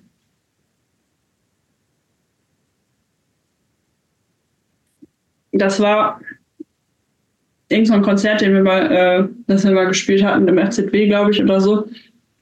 Und da war ähm, so ein Typ vom Jugendamt, der das mitveranstaltet hat. Und ich kam dann zu spät und die anderen haben dem gesagt, ja, Benta ist mal wieder zu spät. Und er dachte, dass die meinen Vater meinen würden. Und dein Vater ist auch Benta? Ja, das ist unser Nachname. Ähm, Ach so. genau, und weil der halt auch so zu spät gekommen ist, dachte der dann die ganze Zeit, ich würde ihn meinen. Wie kommt das wohl, dass du immer zu spät kommst? Ja, weiß ich nicht. Vielleicht ist es auch einfach vererbt. Aber hast, so, du heute, aber hast, hast du heute jetzt eigentlich noch ein Verhältnis zu dem oder ist es dann nur so, eine, so ein paar Begegnungen gewesen und das wurde dann nicht irgendwie plötzlich aufgenommen, das Verhältnis? Lass, ja, lass doch, wir haben raten. Lass mich ganz kurz raten. Ihr habt euch ein paar Mal verabredet, aber dann seid ihr beide zu spät gekommen und habt euch immer verpasst. ähm, nee, wir haben ein sehr gutes Verhältnis jetzt. Ja. Also der hat auch kindermäßig noch ein paar Mal nachgelegt. Ich habe ähm, ein paar kleine Geschwister jetzt auch noch von seiner Seite aus und äh, ja. Und denkst oft, du manchmal jetzt und, so. und, und denkst du manchmal jetzt, wo du deinen Bio biologischen Vater besser kennst und jetzt auch so weißt, wie der tickt, denkst du manchmal, die Kindheit hätte besser verlaufen können, wenn, wenn der eine stärkere Rolle gespielt hätte? Ähm, ich weiß nicht. Ich glaube, der hat auch lange gebraucht, um sich im Leben so zurechtzufinden oder so Verantwortung zu übernehmen. Der war ganz lange arbeitslos und hat dann irgendwelche Jobs gemacht, hat dann Führerschein verloren und so. Ich weiß nicht, ob der in der Lage gewesen wäre, sich um ein Kind zu kümmern. Also weiß nicht, ob besser als meine Familie, bei der ich aufgewachsen bin. Aber ich, ja, ich mache mir eigentlich nicht so viel Gedanken darüber, was irgendwie hätte sein können oder sowas. Mhm. Mhm. Ja, ähm, eine Frage, die ich mir noch stelle, äh, die stelle ich mir schon ein bisschen länger, weil ähm, viele Leute, die sich so für Punk interessieren oder für Punk, Punk begeistern oder auch sich so Punk zugehörig fühlen, die meisten starten ja immer bei so bei irgendwelchen relativ populären Entry-Bands, irgendwie Toten Hosen oder Ärzte oder sowas. Und dann sinken die Leute unterschiedlich tief ein. Ne? Also es gibt ja so unterschiedliche Level, bis man dann auf irgendeinem so richtigen DIY AZ-Level äh, äh, so ankommt. Manche bleiben aber dann auch, auch so auf diesen, auf diesen populäreren ähm, Schienen irgendwie so hängen, weil aus welchen Gründen auch immer es nicht weitergeht. Kannst du noch erklären, was dich so hat tiefer reinrutschen lassen in diese Szene? Ähm, ich glaube, ich weiß nicht, meistens habe ich einfach auf Partys irgendwie Musik gehört, die mir gefallen hat und dann habe ich mir das zu Hause nochmal angehört oder so. Ich habe am Anfang ja auch Ärzte und Tote Hosen und so gehört. So fahre in Urlaub auch viel und so. Und ja, meistens habe ich dann durch Freunde irgendwie neue Musik entdeckt und habe mir das angehört und ja. Kannst du noch sagen, was so, was so richtig Schlüsselbands für dich waren? Wo du sagen kannst, die, die hat noch mal mich einen Schritt weiter gepusht und die? Ja, ich habe mir das sogar aufgeschrieben. Ich habe mich auch vorbereitet. Sehr gut. ähm, also ich habe mir so ein paar Bands aufgeschrieben, die so prägend für mich waren. Ja, Knochenfabrik war das auf jeden Fall. Ähm, ich hab, Hast du da so, so einen Song im Kopf, wo du denkst, ja, der, da hat dir irgendwie der Text irgendwie so zugesagt oder so? Ja, ich oder, mochte den äh, Willi-Song am liebsten immer. Worum geht's da? Um Drogen. Und warum? ähm, ich weiß nicht, das ist einfach catchy. So. Und ist so vordergründig irgendwie fröhlich und schön, aber eigentlich so voll düster. Mhm. Das, äh, das mochte ich irgendwie. Ja, Tokotronic habe ich auch ganz viel gehört. Das, ja, würde ich auch sagen, ist Punk, oder? Hat dich, hat dich so melancholische oder düstere Musik immer schon irgendwie angezogen? Ja, voll. Kannst du dir das erklären? Ähm, ja, ich weiß nicht, ich glaube, das ist so ein bisschen so ein Ventil. Mhm. Ich, also ich schreibe auch, wenn ich selber Songs schreibe, sind die auch meistens traurig oder melancholisch. So, es mhm. ist einfach irgendwie so ein Weg, um traurige Sachen schön zu machen oder so, würde mhm. ich sagen. Würdest du dich auch irgendwie so als selber als tragisch oder so sehen? Das ist tragisch. So, ein, so ein Hang zu so. Wie soll man das sagen? Melodramatik. Melancholisch, ja. melancholisch bist, bist du so ein trauriger Typ eher? Nee, eigentlich gar nicht. Ich glaube, das äußert sich echt am meisten über Musik und Kunst so bei mir. Mhm. Also hm. bist du eher so, das Glas ist halb voll und nicht das Glas ist halb leer. Ja, schon. Mhm. Ja. Ich würde, bevor wir mit den Bands weitermachen, würde ich gerne noch mal einen, einen kleinen Schritt zurückgehen. Ähm, du hast uns im Vorfeld schon gesagt, dass du auch als Teenie schon politisch aktiv warst, äh, weil du bei Amnesty International und in der Grünen Jugend aktiv warst. Mhm. Erzähl uns doch mal, wie du dazu gekommen bist. Mhm. Ja, bei Amnesty gab es so eine AG in meiner Schule. Ähm, das hat so eine Lehrerin irgendwie gemacht. Da habe ich mitgemacht. Äh, ich weiß aber gar nicht mehr, was für Aktionen wir da gemacht haben mit dieser Gruppe, was so irgendwie die Tätigkeit war. Ähm, kann ich nicht mehr sagen. Wir haben uns, glaube ich, meistens in irgendwelchen Cafés getroffen und geredet, so, das war's. Ähm, ja, aber ich habe ja eben so eine grundlinke Sozialisierung von zu Hause aus mitbekommen und hatte auch immer so einen Gerechtigkeitssinn irgendwie und ja, so Umweltschutz war mir auch immer ganz wichtig. Ich war auch Vegetarierin und so. Ähm, ja, und dann bin ich irgendwann zur Grünen Jugend auch gekommen. Ja, und da, ja, da, da wurden so Aktionen gemacht wie in Hambi fahren und irgendwelche Demos und so. Das, das war vor du in diesen AZs warst, oder? War das Ja. parallel dazu? Ja, das war schon vorher und dann irgendwann auch parallel, würde ich sagen. Also hat sich irgendwie so ein bisschen gleichzeitig entwickelt auch. Welche politischen Themen waren dir damals wichtig? Ähm, ja, Umweltschutz war mir sehr wichtig. Ich weiß auch noch, dass ich so früher als Teenie irgendwie schon so eine Klimaangst hatte oder sowas, was, glaube ich, so heute die meisten jungen Leute haben. Dass ich mir so immer gedacht habe, ey, warum macht denn keiner was für Klimaschutz und die Ozonlöcher und so was alles so. Mhm. Ähm, ja, das war mir sehr wichtig. Ähm, ja, so Woher- Feminismus woher- kam woher irgendwie du denn- später dazu. Moment, Moment, ähm, wie warst du denn ähm, dafür überhaupt sensibilisiert für diese Themen? Also das Thema, ähm, wir reden jetzt hier von den frühen 2000ern, ne? Also das, ähm, klar ist der, äh, ist der Klimawandel nicht erst in den letzten drei Jahren äh, bekannt geworden, aber das war ja damals noch nicht groß auch in den Medien, oder? Ähm, ah, weiß ich gar nicht mehr. Äh, ich weiß noch, wie ich, ähm, ich hatte als Kind so ein Hörspiel von Janosch, glaube ich, und da ging es irgendwie so um sauren Regen und sowas. Und da kam ich, glaube ich, zum ersten Mal mit sowas in Berührung, irgendwie mit so Umweltthemen. Das hat sich irgendwie so ergeben weiß ich nicht, war halt so ein Öko dann irgendwann so ein bisschen. Bist du das eigentlich immer noch oder würdest du sagen, das war so damals in deiner Jugend dein Thema und jetzt? Es ist jetzt auf jeden Fall mir nicht mehr das Wichtigste. Also Okay. mittlerweile habe ich auch erkannt, dass es eher mit größeren Sachen zusammenhängt so und nicht für sich Mhm. steht. Ja.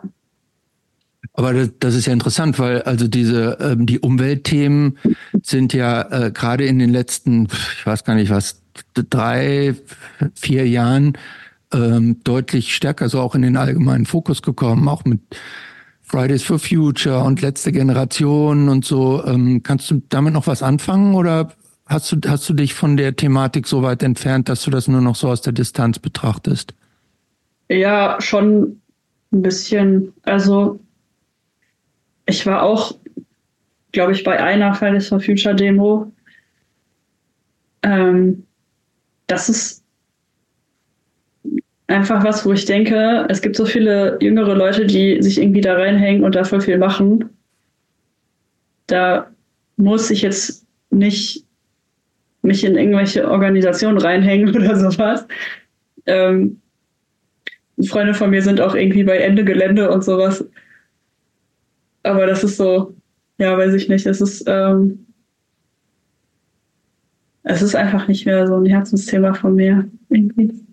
Mhm. So, ich denke, es gibt genug Leute, die das machen. Mhm. Wie, wie findest du das, was die äh, letzte Generation macht? Mm.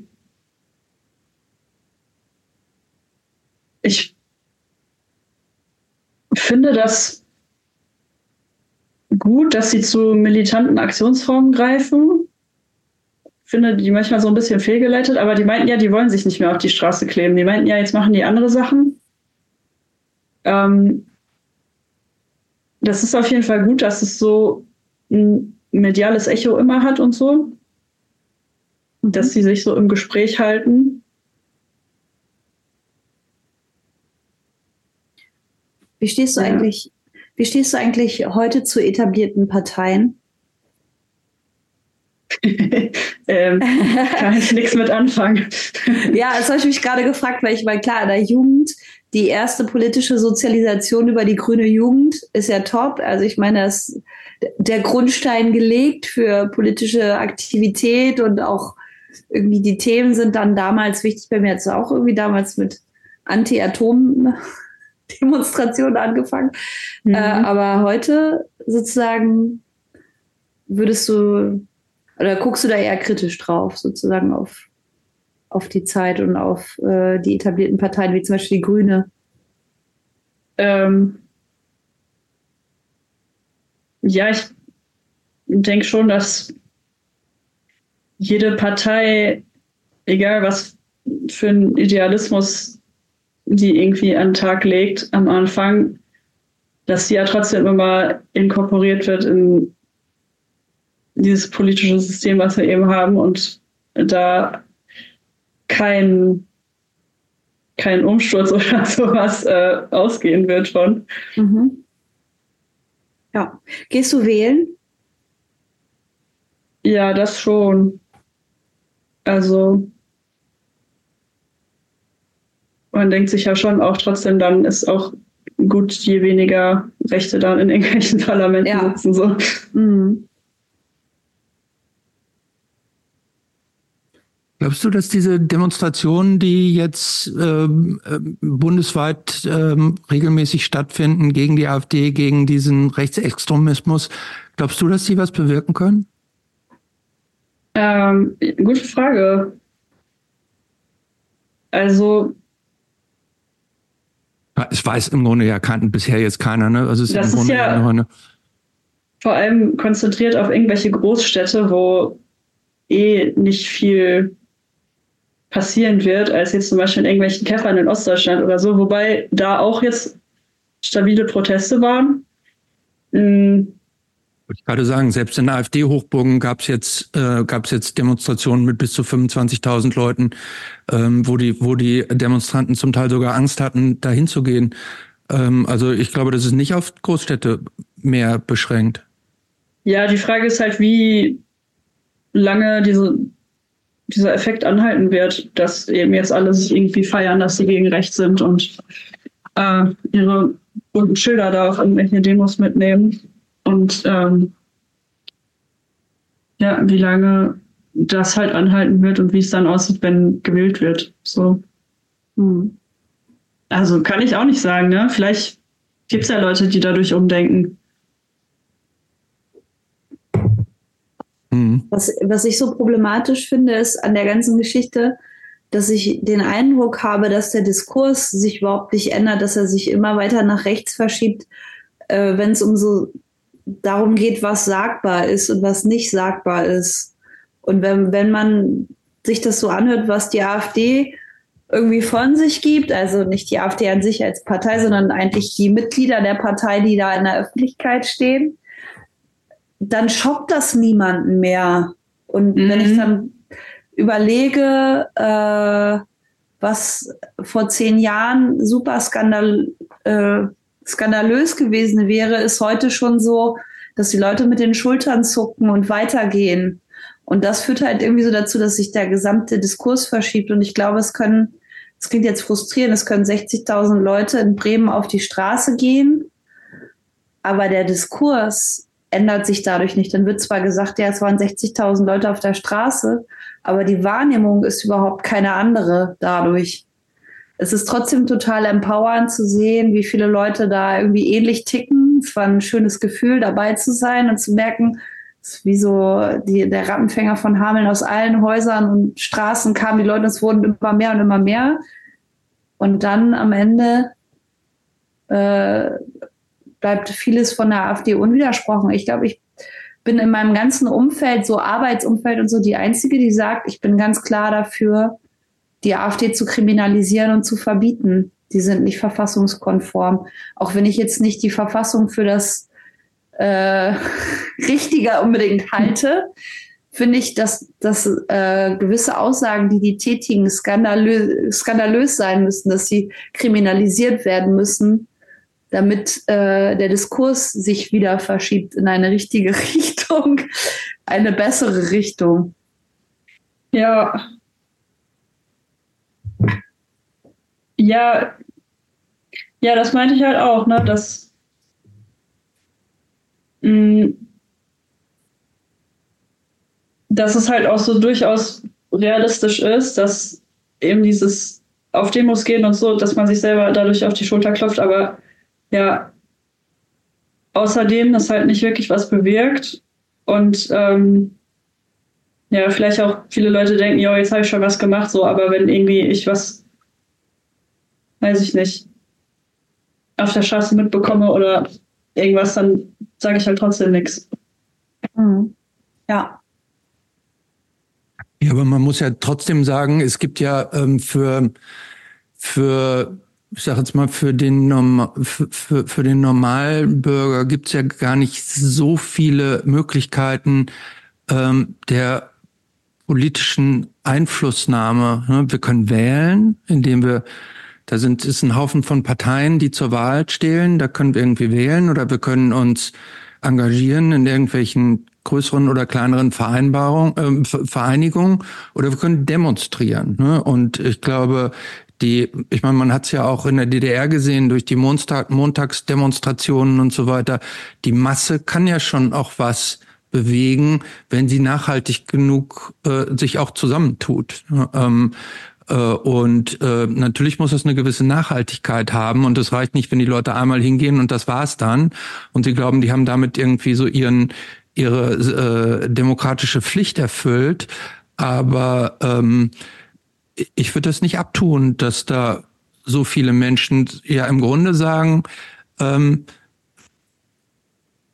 ich, ich bin davon empört, gerade so von den, äh, also ich meine, was jetzt kürzlich ähm, zutage gekommen ist, ist ja, ist ja nichts Neues. So, ne? Es ist halt nur in der, in dieser Radikalität irgendwie, wie es auf einmal mit der, äh, mit der Remigration und so weiter, das war so, ähm, ja noch nicht so publik, wie es das ist. Und dass viele Leute hingehen und sagen, ich, ich will dafür auch auf die Straße gehen und zeigen, dass ich dagegen bin, finde ich schon ein gutes Zeichen. Also ich habe irgendwie gesehen oder gelesen, dass bei vielen bei den Demonstrationen, da waren Leute noch nie auf einer Demo. Und ich mhm. finde das grundsätzlich schon noch gut, wenn, wenn Leute mhm. praktisch zeigen, dass sie dagegen sind. Und irgendwie, je mehr Leute das zeigen, umso, und je häufiger, häufiger sie das zeigen, umso umso höher ist, glaube ich, auch die Wahrscheinlichkeit, dass was passiert. Denn ich glaube, alle, also alle großen gesellschaftlichen Änderungen gehen nur über die Masse. Ne? Also ich glaube, man kann nicht im Kleinen Dinge verändern. Ich glaube auch diese, auch wenn man sich das nicht nur in der DDR anguckt, sondern auch in allen Regimen, das geht ja immer nur, indem sich ganz viele Bürger zusammentun und sagen, jetzt reicht's uns. Aber ja, natürlich das, darf, das, darf das nicht singulär bleiben die Frage ist halt auch so, wie, wie progressiv so diese Bewegungen wirklich sind, ne? Weil wenn sich jetzt da alle hinstellen und die AfD verboten wird und dann trotzdem alle die Grünen wählen und die dann halt Leute abschieben, so, dann hat man ja auch, also jetzt nicht so viel gewonnen, finde ich. Oder ja. wenn irgendwie diese großen Massenbewegungen nicht in der Lage sind, sich irgendwie gegen Antisemitismus auch auszusprechen oder sowas. Ja. So, dann ist am Ende gar nicht so viel über, glaube ich. Ja, ich glaube auch nicht, dass die Masse entscheidend ist, sondern die Macht ist entscheidend. Ne? Also ich meine, wenn man wenn man Mittel hat ne, und wenn es darum geht, ähm, eine Alternative wählen zu können, das merkt man ja jetzt bei der AfD. Da gibt es ja auch eine Menge von Menschen mit äh, äußerst fragwürdigen politischen Ansichten, die dann aber eine eine Stimme im Diskurs sind. Ähm, und die bleibt halt auch weitestgehend unwidersprochen. Ähm, das Ding ist aber, ich frage mich halt auch oft, also ich bin lange nicht wählen gegangen, als ich viel radikaler war, als ich heute äh, es heute bin, ähm, weil ich immer der Meinung war, ich könnte ja nicht das wählen, was ich möchte. In unserem Parteiensystem gibt es ja auch unter Umständen nicht die Möglichkeit, genau das zu wählen, was du möchtest, weil es sind ja Voraussetzungen zu erfüllen, äh, um eine Partei zu gründen beispielsweise. Du musst eine gewisse Anzahl an äh, Stimmen haben, an Fürsprechern, die äh, sozusagen ermöglichen, dass du dich überhaupt zu einer Wahl aufstellen lassen kannst. Und ähm, du musst eine gewisse Anzahl an Stimmen haben, damit du überhaupt äh, ähm, diese 5%-Hürde über, überschreitest, damit du überhaupt in, in den Parlamenten und äh, äh, Gremien sitzen kannst. Und das ist ja schon mal auch eine Hürde, wo ja nicht alle äh, teilhaben können. Und natürlich ist das, macht das das, ne, es geht ja um die Regierungsfähigkeit. Ähm, aber ist das dann ja auch nicht unbedingt äh, einfach für eine Alternative hochzukommen. Und dadurch, dass es die AfD gibt, ist ja auch klar, es gibt eine, es gibt viele rechte Stimmen im Diskurs und die haben sehr einfache Erklärungsmuster, die ja für viele offensichtlich catchy sind und die irgendwie ansprechen. Und ich finde, da fehlen vielleicht auch an manchen Stellen vernünftige Antworten auf diese einfachen Erklärungsmuster, dass dem auch entgegengetreten wird. Aber was dann so, so Parteien wie die CDU und CSU machen, ist, ah, vielleicht können wir die dann noch mit, äh, mitnehmen, ne? um selber irgendwie äh, ja, äh, in der Regierung zu sein. Und das ist, das ist irgendwie das, was ich so schwierig finde an der ganzen Entwicklung. Dass so vieles, was die sagen, gar nicht so widersprochen wird. Naja. Lange Rede, kurzer Sinn. Vielleicht kommen wir mal zur nächsten Band, die du dann gemacht hast. Was war denn die nächste Band nach?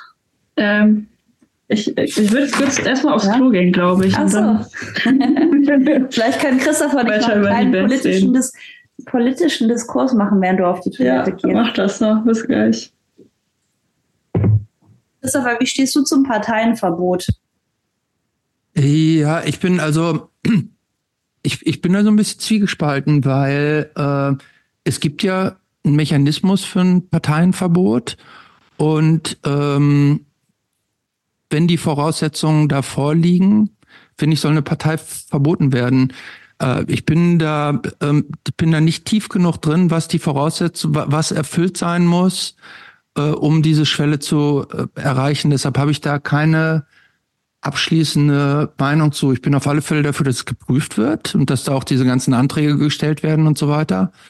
Aber ähm, ich muss gestehen, ich, ich bin in der Materie nicht so weit drin, dass ich sagen kann, was die Voraussetzungen dafür sind und ob ähm, inwieweit die Stimmen einzelner Parteimitglieder praktisch äh, für die für die Ausrichtung der ganzen Partei äh, herhalten können.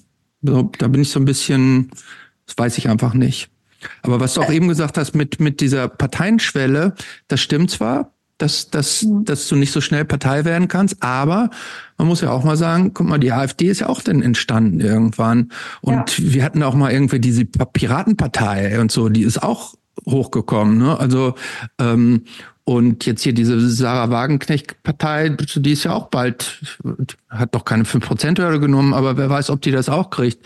Ähm, mhm. Dieses, ähm, der, und die, dass es diese ähm, 5%-Hürde gibt, äh, dafür gibt es ja auch historisch äh, sehr also da gibt es ja historische Gründe für, weil es in der Weimarer Republik gab es die nicht und dadurch gab es tausend Splitterparteien und das hat äh, äh, nämlich den ähm, dazu geführt, äh, dass das ich bin jetzt kein Historiker, aber ich weiß, dass gerade diese diese diese das Nichtvorhandensein von einer von einer äh, einer einer Mindest ja. von der Prozenthürde dazu geführt hat, dass es halt einfach zu viele Parteien gab und damit ähm, weiß gar nicht, welche Konsequenzen da alle dran hingen, aber das hat auf jeden Fall ähm, äh, historische Gründe, warum es diese äh, fünf Prozent Hürde gibt. Ja, das habe ich auch gerade gesagt. Es geht ja um die Regierungsfähigkeit. Ne? Genau. Die wird als Argument angeführt, dass es natürlich schwieriger ist, wenn mehrere Stimmen da irgendwie zu einer Entscheidung kommen müssen. Ja. Genau. Aber ähm, Benta, du warst ja auch in äh, die Partei. ja. du, hast, in, äh, du, hast, vorweggeschrieben, dass es dir eigentlich eher unangenehm ist, dass du da mal Nein, nicht unangenehm. Ähm, ja. Das, ich war auch nicht Mitglied. Ich habe einfach nur in den Kreisen rumgehangen, so ein bisschen. Mhm. Ähm, ich denke mir einfach mittlerweile, dieser Witz ist halt ausgelutscht und ähm, ist ja auch schon ganz lange. Ja. und also in Dortmund haben die zum Beispiel coole Sachen gemacht. Ähm, da waren immer irgendwelche Demos äh, gegen Nazis angemeldet und sowas. Und ähm, mhm. ja, die, ähm, dieser Dortmunder Kreisverband, der hat sich viel cool engagiert, hat auch, glaube ich, so CSD-Sachen gemacht und sowas. Ähm, wohingegen ja so es viele andere Kreisverbände gab oder Leute, die dann halt nur so einen Herrenwitz da drin gesehen haben und mhm. ja, halt irgendeinen Scheiß gemacht haben so und sich dabei lustig fanden. Mhm. Ja. Ja, also wir sehen dich also jetzt in, in, in absehbarer Zukunft nicht mehr in irgendeinem, im Umfeld irgendeiner existierenden Partei. Nee, ich denke nicht. ich habe äh, ein paar Freunde, die jetzt äh, der Linken beigetreten sind. Jetzt, wo Sarah Wagenknecht nicht mehr dabei ist. Aber ich weiß nicht, ob ich, also ich glaube nicht, dass ich, ich sehe mich nicht als Mitglied einer Partei. ähm, äh, dann kam es irgendwann zu Skirts. Mhm. War das die zweite also nach Band? Dem, nach der Partei. Nach die Partei kam den Skirts. Ja, ich hatte in diesem Parteiumfeld auch eine Band, wo wir auch ja bei irgendwelchen Parteiveranstaltungen gespielt haben und so. Mhm. Ähm, Welche Band war das? Die Band. Die hast du gar nicht erwähnt, die hast du in deiner Biografie, deiner musikalischen. Habe ich nicht reingeschrieben. Unterschlagen. Ich habe auch nicht alle Bands reingeschrieben. Das ist aber auch also, ein bisschen geil. Die Partei, die Band. Ja. ja also, nicht, gibt es nicht auch The Band? Gibt es das nicht auch auf Englisch? The Band? Weiß ich nicht. Also vor zehn Jahren war dieser Witz lustig, ne? Ich, ich mittlerweile noch wirklich mehr im Kopf. Ich naja. finde das, find das super gut. Ich meine, äh, ähm, kann man gut googeln. Ja, also ich meine, äh, gibt es Tonaufzeichnungen oder Videoaufzeichnungen von die Band? Ja, gibt es auf jeden Fall. Ich glaube, die musst du auf jeden Fall uns ja. allen später zur Verfügung stellen. Wir möchten da auf jeden Fall informiert sein. Lass mich ähm, raten, die, die, die, die Lieder hießen auch das Lied. Also das Album hieß das Album.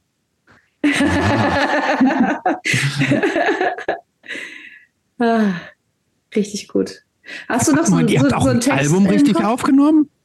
Ja. Und auch veröffentlicht glaub, und alles? Oder, gleichen, oder, war das nur so äh, Home-Album? Nee, das war, glaube ich, auch in diesem Jugendzentrum, wo wir mit dem gierigen Diktator waren. Ja, cool. Hm. Und was das hat die Band für Musik gemacht?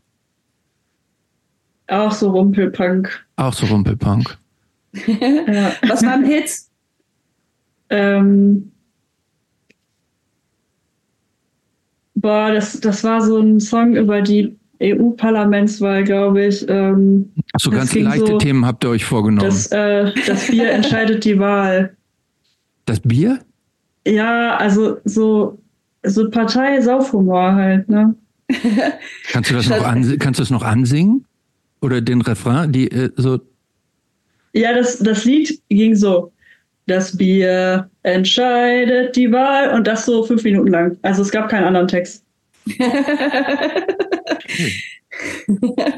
ja. Ja, gefällt mir. Also war auch so ein bisschen Satire, ne? Ja, also. Ich würde sagen, das war Bier ernst. Aber ich finde es mittlerweile echt nicht mehr lustig, ne? Aber eben dieses Satire-Partei und Satire-Band auch und wir machen nur satirische Songs und sowas. Das war halt so das Ding. Aber gut, also ich meine, äh, man muss auch nicht immer alles gut finden, aber es hat halt seine Zeit gehabt. Ne? Ja, ja, das und auf in jeden der Fall. Zeit Und in der Zeit war es bestimmt total cool und witzig. Und wahrscheinlich hat es auch die Leute irgendwie abgeholt. Ich meine, das ja, das hat auch Bock gemacht. Das, also ja. Wir sind da auch noch ein bisschen mehr rumgekommen als mit dem gierigen Diktator. Wir sind da auch außerhalb von NRW ein paar Mal aufgetreten. und habt auch immer schön Freibier und äh, ja, ganz bekommen. viel Bierbon getrunken. Bierbon? Ja. wir hatten, glaube ich, zwei Bierbons immer dabei. Hattet ihr auch einen Trinkhelm? Nee, das ist dann schon echt zu herrenwitzmäßig. Okay. Und äh, dann kam Skirts, war dann Skirts nach die Band? Ja, das war alles so so ein bisschen ineinander übergehend. Ähm, aber ja, dann hatte ich Skirts. Wer war mit bei Skirts dabei? Ähm, Hef und Nico. Hm. Hef kannte ich vorher auch schon. Das war so ein Punker halt, auch aus Dortmund. Und Nico äh, habe ich durch die Band kennengelernt, durch Hef. Mhm. So, aber Und, jetzt mal, ähm, äh, um das Ganze mal so einzuordnen. Ähm, wir hatten jetzt also ja bisher den gierigen Diktator und die Band, beides Rumpelpunk. Mhm. Skirts war dann ja ein riesiger Schritt, finde ich, ich, als ich die gehört habe, musikalisch nach vorne. Ne? Ich finde, die klingen ja. Ähm, englische Texte, ähm, fast schon intellektuell, musikalisch auch viel, also post-punkig, Indie, Noise. Das klang schon fast nach richtig so international. Wie, also, wie kam es zu diesem Schritt? Also, hast du das auch als so einen riesigen Schritt empfunden? Ja, voll. Ähm, ich habe ja, als ich angefangen habe, Musik zu machen und Songs zu schreiben, habe ich auch immer auf Englisch alles geschrieben. Ähm, und dann, dann bin ich in diese Deutschpunk-Schiene so ein bisschen reingekommen und da war es eben so, ja, so Deutschpunk-mäßig, war auch mal was anderes, auch schön. Aber ähm, ja, ich war dann auch froh, dass ich dann auch wieder Leute hatte, mit denen ich auch so ein bisschen anspruchsvollere Musik machen konnte. So, ja, Heft zum Beispiel, der ist auch super talentiert, der studiert jetzt äh, Jazzgitarre und ähm, ja, hat auch damals halt schon super gute Songs geschrieben, so. Ja. Habt ihr, habt ihr irgendwelche Vorbilder gehabt? Ja, wir haben ähm, immer so, so Bands gehabt, die wir gerade viel hören, so Sonic Youth und Pixies und ja, Nirvana auch auf jeden Fall. Also man hört auch den Grunge-Einfluss, glaube ich, sehr. Und ähm, ja. Textlich war es auch ein bisschen was anderes, ne? Ja, total. Ja. Fand ich schon. Ja, voll. Da geht es auch so schon viel um feministische Sachen, was bei den vorherigen Bands ja auch irgendwie nicht so war. Mhm. Ja. Was mir auch aufgefallen ist, ähm, ihr habt, glaube ich, drei EPs veröffentlicht, mhm. ähm, die ähm, stechen auch schon so durch ihren Design und durch den ganzen Außenauftritt so fallen die auf. Wo kam das her? Äh, ja, Nico und ich haben beide Design studiert und wir waren halt so sehr künstlerisch unterwegs und haben, wir haben auch sehr viel in dieses Projekt einfach reingesteckt. Das war so schon eine sehr intime Band. So, wir haben jede Woche irgendwie sechs Stunden geprobt und äh, haben auch sonst so super viel Zeit miteinander verbracht, irgendwie auch richtig viel zusammen gesoffen und Drogen genommen und äh, ja, das war so ein Lebensmittelpunkt einfach zu der Zeit. Das warum war so unser das, Ding. Das hat man auch, glaube ich, gemerkt. Warum ist das irgendwann auseinandergegangen? Ähm, Beziehungsweise warum ist da nicht mehr draus geworden? Äh, Nico hat irgendwann eine Ausbildung angefangen, hatte da nicht mehr so viel Zeit und dann ist es auch so am musikalischen Anspruch so ein bisschen gescheitert. Also da sind irgendwie die, ja, die Ansprüche und Fähigkeiten irgendwann so ein bisschen auseinandergegangen. Und ja. Was meinst du mit Fähigkeiten? Ähm, Ja, das Heft zum Beispiel angefangen hat, da äh, ja so zur Jazzschule zu gehen und irgendwie auf diese berufliche Musikkarriere hinzuarbeiten und mhm. ähm, dann immer neue Sachen ausprobieren wollte und so irgendwelche technischen Wünsche hatte und sowas, mhm. den, ja, Nico und ich oder vor allem Nico nicht unbedingt nachkommen konnten, weil Nico ja auch nicht so viel Zeit hatte zum Üben und ja, dann gab es auch immer schlechtere Stimmung irgendwie bei den Proben und dann haben wir irgendwann gesagt, so ja, das will es gut sein. War das ein schwerer Entschluss, das sein zu lassen? Ja, das war voll traurig. Also es war ja so über drei Jahre ja. mein Lebensmittelpunkt gewesen, so ein bisschen. Ja. Es ist manchmal irgendwie, wenn man eine Band beendet, ja auch wie so, wie so eine Trennung einer, von einer Liebesbeziehung. Ja. Würdest du das auch so sehen? Ja, schon, voll. Seid ihr dann noch gut miteinander? Ja, also wir haben ja eigentlich nie so richtig Kontakt abgebrochen oder so. Also wir sind eigentlich immer noch voll dicke.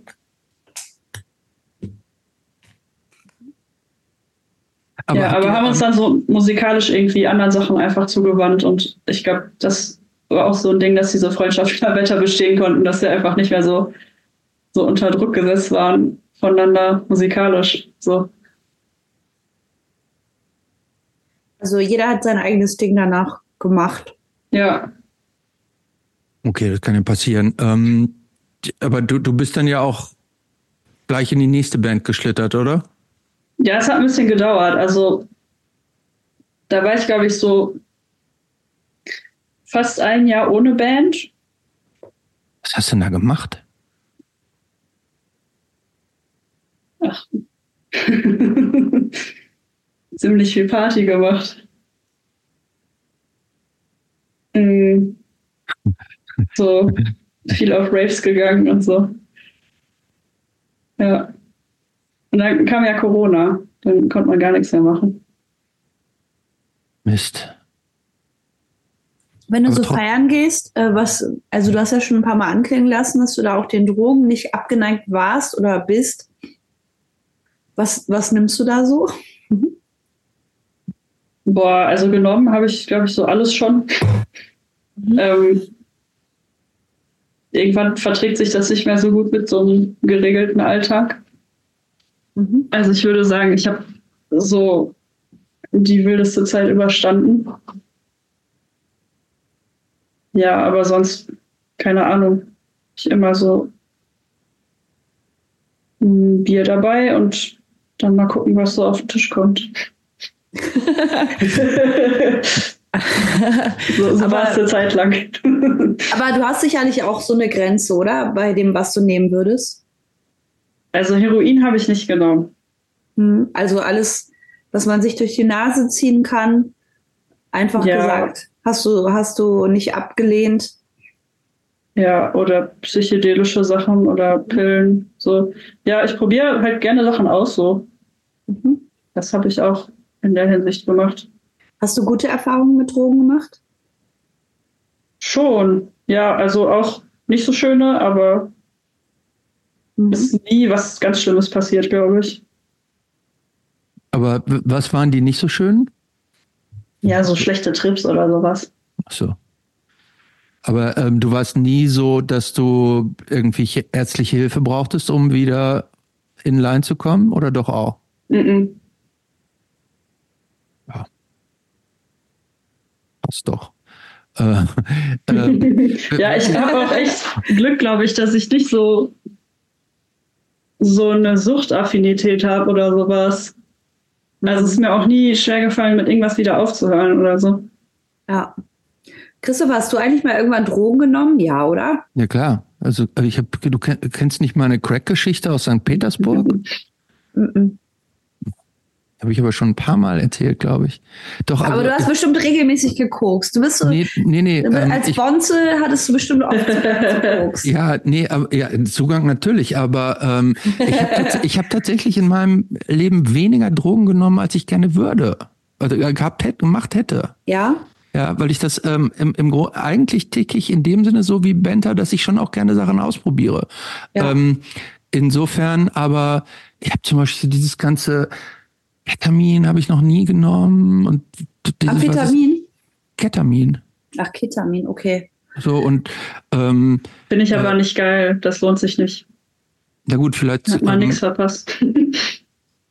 so, aber ähm, ich kenne Leute, die, die sich für einen Abend, die im Abend ausgehen und die sich für den Verlauf des Abends so einen richtigen Drogenplan machen, dass sie sagen, ich fange jetzt, ja, äh, kein Shit, die sagen, okay, ich fange jetzt hiermit an und dann wechsle ich darüber, darüber, darüber, darüber, darüber. So, ähm, ich finde das schon ähm, faszinierend, wenn man das, ähm, wenn man das so im Griff hat. Ja. Aber ich habe tatsächlich ähm, äh, auch so zum Beispiel sowas wie Kiffen, das macht mich immer so müde. Das hat mir nie was gegeben. Und es gibt, äh, dann hast du halt noch nie das gute Gras geraucht, kann man, kann man ganz einfach sagen. Ja, vielleicht. Das hat bei mir ähm, auch lange Jahre gedauert. Ich habe in meiner Jugend so ultra viel gekifft. Ich habe es dann ja mit 21 sein lassen. mit über 30 dann das gute Gras äh, zugeführt bekommen durch einen Zufall nach einer Trennung, nach einer langjährigen Beziehung. Und dann habe ich das gute Gras geraucht. Und ich muss jetzt sagen, ich bin keine regelmäßige Kifferin. Ich habe eher mal so CBD-Öl genommen in den letzten Jahren. Aber das gute Gras ist wie Champagner trinken. Das, ich weiß nicht, Benta, du hast es bestimmt auch schon mal das gute Gras gehabt, oder? Wo man total Gras. hyped ist und äh, das weiß ich noch nie erlebt, dass man, dass man von Gras gehypt ist. Es gibt ja äh, und Sativa. Also ich kiff das ja auch seit ein paar die, Jahren nicht mehr. Mal die Expertin jetzt mal sprechen lassen, ja. ähm, ich glaube auch, dass da viel Quatsch erzählt wird über die Effekte, die das hat, weil so wie ich das erlebe, ist auch so der größte Effekt Antriebslosigkeit. Muss sonst nichts, irgendwie seine Probleme vergessen. Aber so Haschkekse finde ich gut. Das ist ein schöner Rausch. Ja, also ich muss sagen, es gibt halt tatsächlich schon echt krasse Unterschiede. Und das, was die meisten Leute rauchen, ist halt das, was einen müde macht. Und äh, es gibt aber schon auch Haschisch und Cannabis, keine Ahnung, was einen wirklich äh, eher im Gegenteil so ein bisschen weiß ich nicht, äh, aufmerksamer, äh, positiv gestimmter, motivierter, äh, erregter macht, sage ich ja, also jetzt mal. So könntest Super du das ja, also wenn Benta und ich zu deiner Geburtstagsfeier kommen, ja. wird das dann vorhanden sein, hoffe ich? Ich hoffe, ich, ich weiß es aber nicht. So. Aber ich finde auch, man sollte nicht Alkohol und äh, Cannabis mischen. Das ist, wird meistens zu einem äh, dritten Zustand, der sehr unangenehm ja, gut, ist. Aber wenn du sagst, dass dieses gute Gras ja alles delivert, was man sich wünscht, dann muss man ja auch nicht zusätzlich noch zu Alkohol greifen. Das stimmt.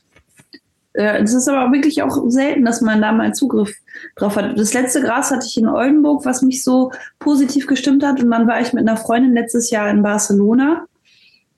Und da gibt es ja so äh, Bars, wo du als Mitglied, du brauchst eine Mitgliedskarte, kannst du da reingehen und kannst zwischen 30 verschiedenen äh, Cannabis-Sorten wählen und kannst hier Joints kaufen oder halt auch grammweise Gras und das auch dort konsumieren.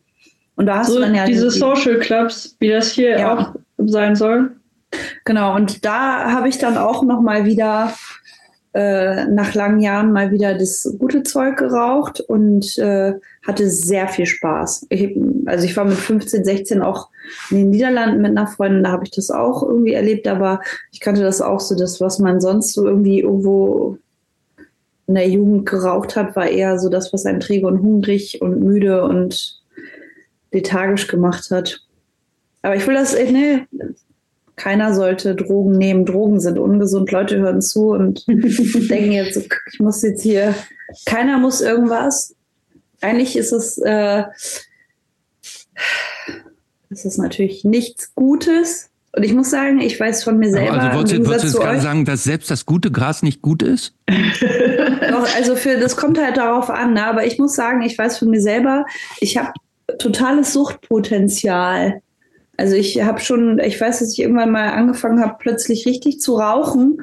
Und dann habe ich wirklich mit sehr viel Vernunft einfach aufgehört, überhaupt irgendwie zu rauchen, weil ich wusste, ich habe super krasses Suchtpotenzial.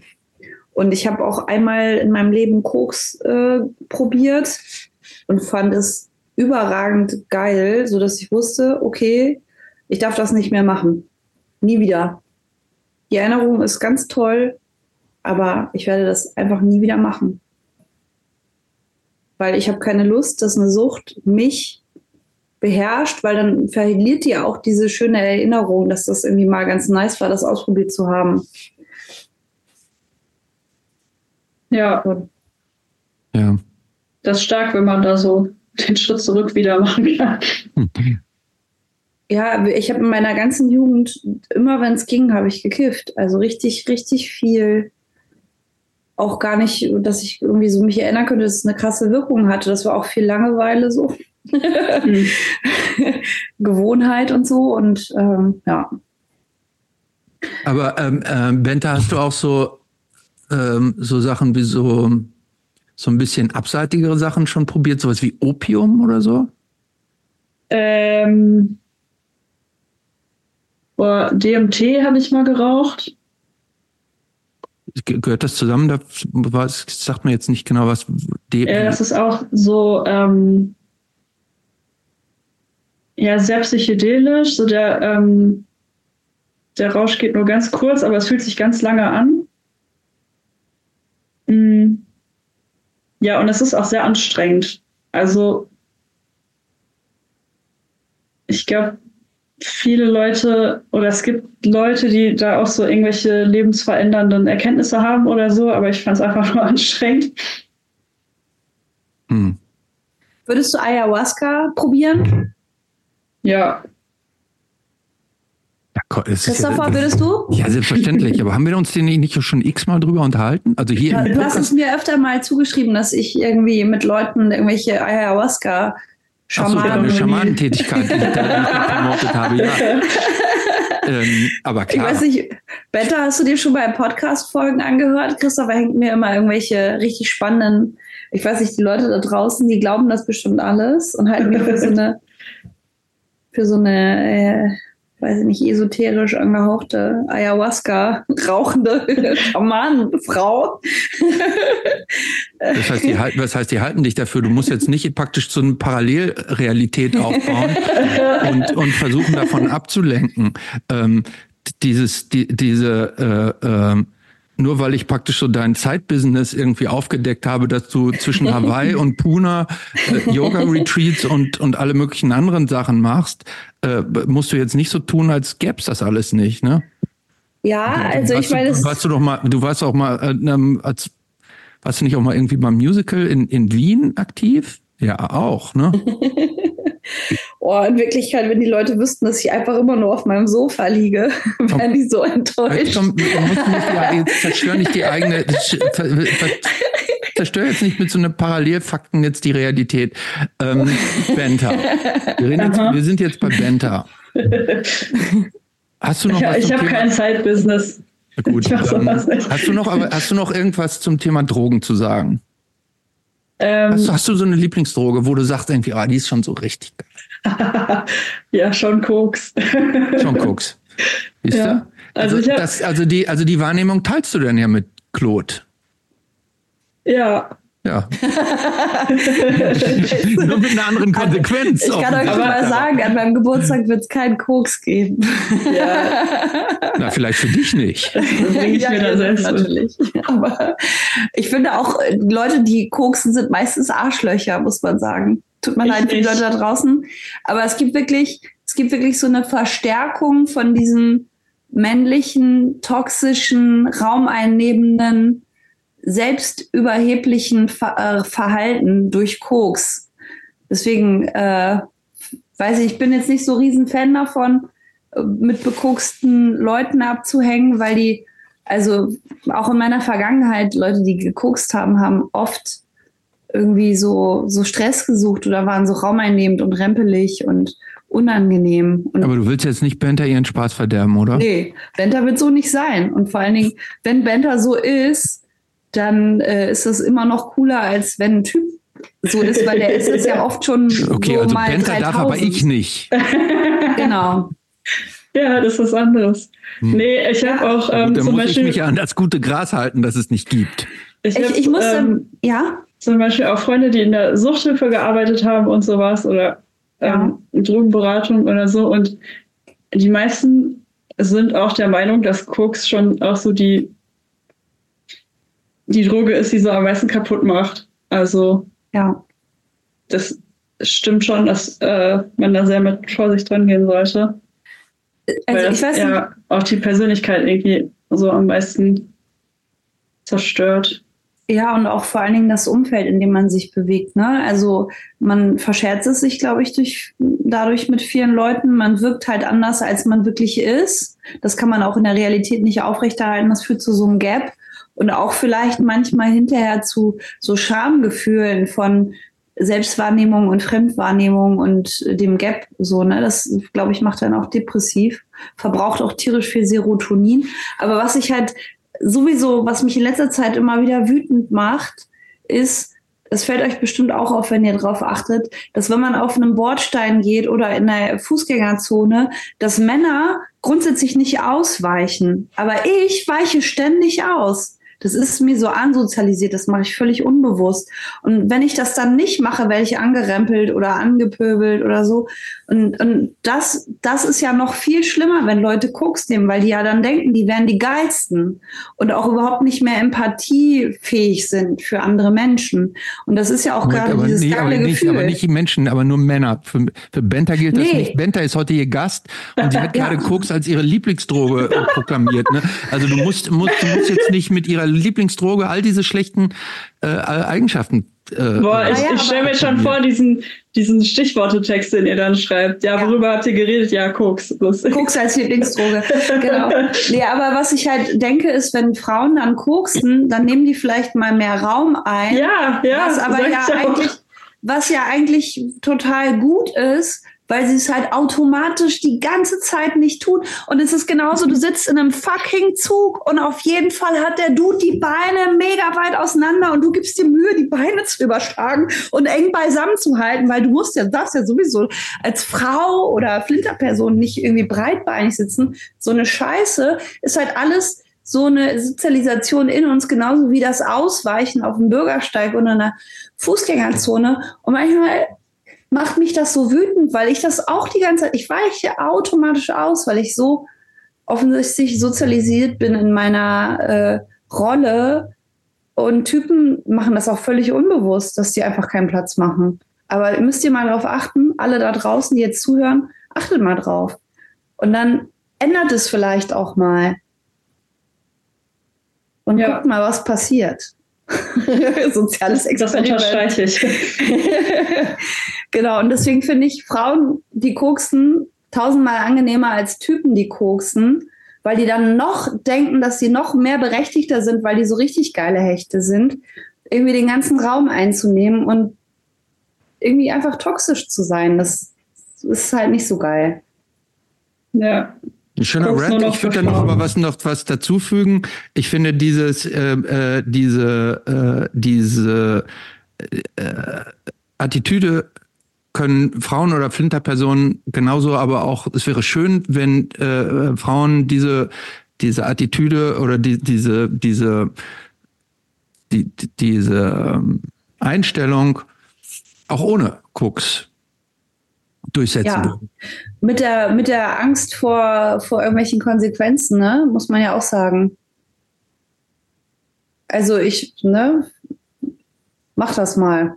Du kannst das jetzt so sagen, findest du schön, aber. Äh, aber findest du es nur mit Koks gut, weil du das ja gerade gesagt nee. hast? Wenn ich Koks äh, genommen, also ich habe ja einmal nur Koks genommen, da hatte ich keine Angst. Das ist der Unterschied. Ich hatte überhaupt keine Angst. Und du musst dir vorstellen, dass Frauen oder Flinterpersonen generell ihr Verhalten immer anpassen an mögliche Konsequenzen, also wo sie langlaufen, wie sie sich verhalten äh, und so weiter, weil die eigentlich permanent versuchen, Situationen auszuweichen, in denen denen was passieren könnte. Wenn du allerdings nicht keine Angst spürst und dich super stark und cool und sicher fühlst durch eine Droge, äh, ändert das natürlich das. Das kannst du aber so nicht ablegen. Deswegen im Alltag sind wir halt sozialisiert, dass Dinge passieren könnten, wenn wir Normalitätserwartungen nicht entsprechen. Das ist leider so. Das können wir leider nicht ablegen. Das kann auch ein Typ niemals verstehen. Okay. Sollen wir mal zu Benta zurückkehren? Mhm. Wie geht's denn ging es mit deinen Bands weiter? Ähm, genau, also ich habe dann so ein halbes Jahr sehr viel Party gemacht. Und dann, ähm, so sind wir da überhaupt hingekommen. um äh, wieder den Kreis zu schließen. ähm, ja, und dann hat mich ähm, ein Bekannter auf Facebook angeschrieben, dass Problem eine Drummerin suchen. Und ich dachte mir, ich habe gerade eh keine Band und viel Zeit. Und habe mich dann mit denen getroffen. So, ich habe ähm, äh, gehört, dass du zu dem Zeitpunkt, also als du da bei denen vorstellig geworden bist, kanntest du die Band überhaupt nicht. Nee. Stimmt das? Ja. Und bevor du dann zu denen das erste Mal da mit denen Kontakt aufgenommen hast, hast du dir, äh, die hatten da ja schon eine ganze Reihe von Veröffentlichungen, hast du dir die erstmal alle überhaupt so angehört oder? Ja, ich habe mir schon klar, also schon irgendwie so ein bisschen was angehört. Und wie war das da? Also hast du da sofort gesagt, eine geile Band irgendwie, da würde ich super gerne mitmachen oder wie hat sich das für dich angehört, angefühlt, so diese Band? Ähm, ja, das war wieder so ein bisschen ein Schritt in diese Deutschpunk-Richtung halt. Mhm.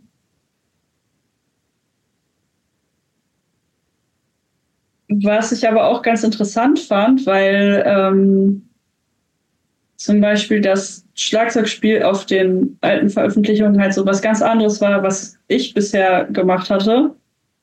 Und ich das irgendwie spannend fand, mal was ganz Neues wieder zu machen.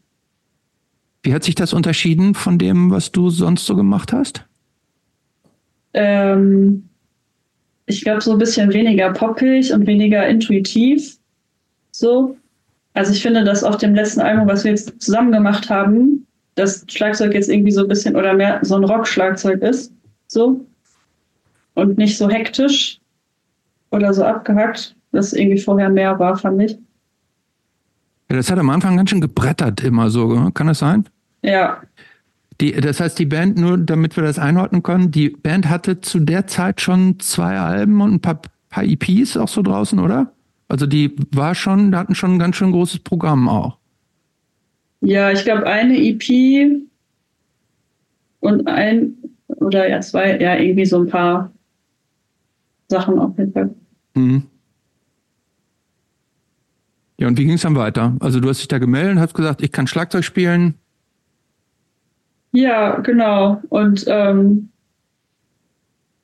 dann haben wir uns ein paar Mal getroffen, zusammen Musik gemacht. Äh, die haben mir auch so am Anfang so eine ganz lange Liste geschickt mit äh, Gigs, die spielen wollen oder die schon in Planung waren. Und meinten, ja, wir suchen explizit jemanden, der äh, oder die Bock hat, ganz viele Konzerte zu spielen, was ich hatte. Und ähm, ja, es ging halt so vor allem um Live-Spielen irgendwie in erster Linie. So das Album äh, Ich Wir, was dann in dem Jahr auch rausgekommen ist, das war ja schon aufgenommen mit dem alten Drummer. Und das ist dann in der Zeit rausgekommen, wo ich schon dabei war, aber da habe ich nicht mitgewirkt oder sowas. Ähm, eigentlich ging es ja nur um Konzerte erstmal.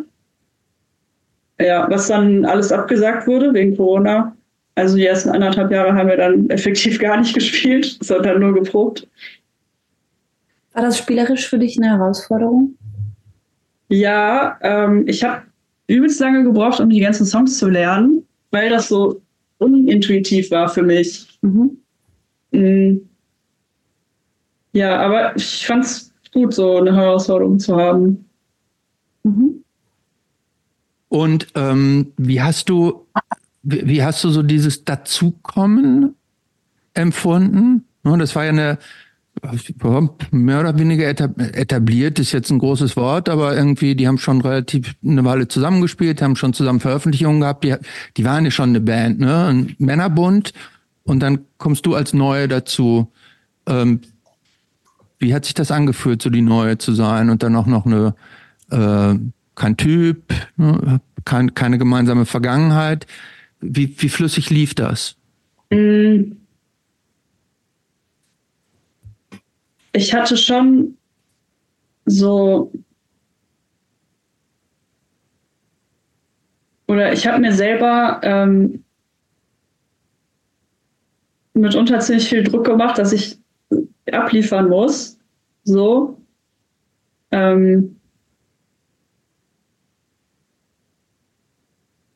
weil, ja, weil ich halt irgendwie nicht schlechter sein wollte als der alte Drummer so und ähm, irgendwie das Gefühl hatte, mich so ein bisschen beweisen zu müssen. Ähm,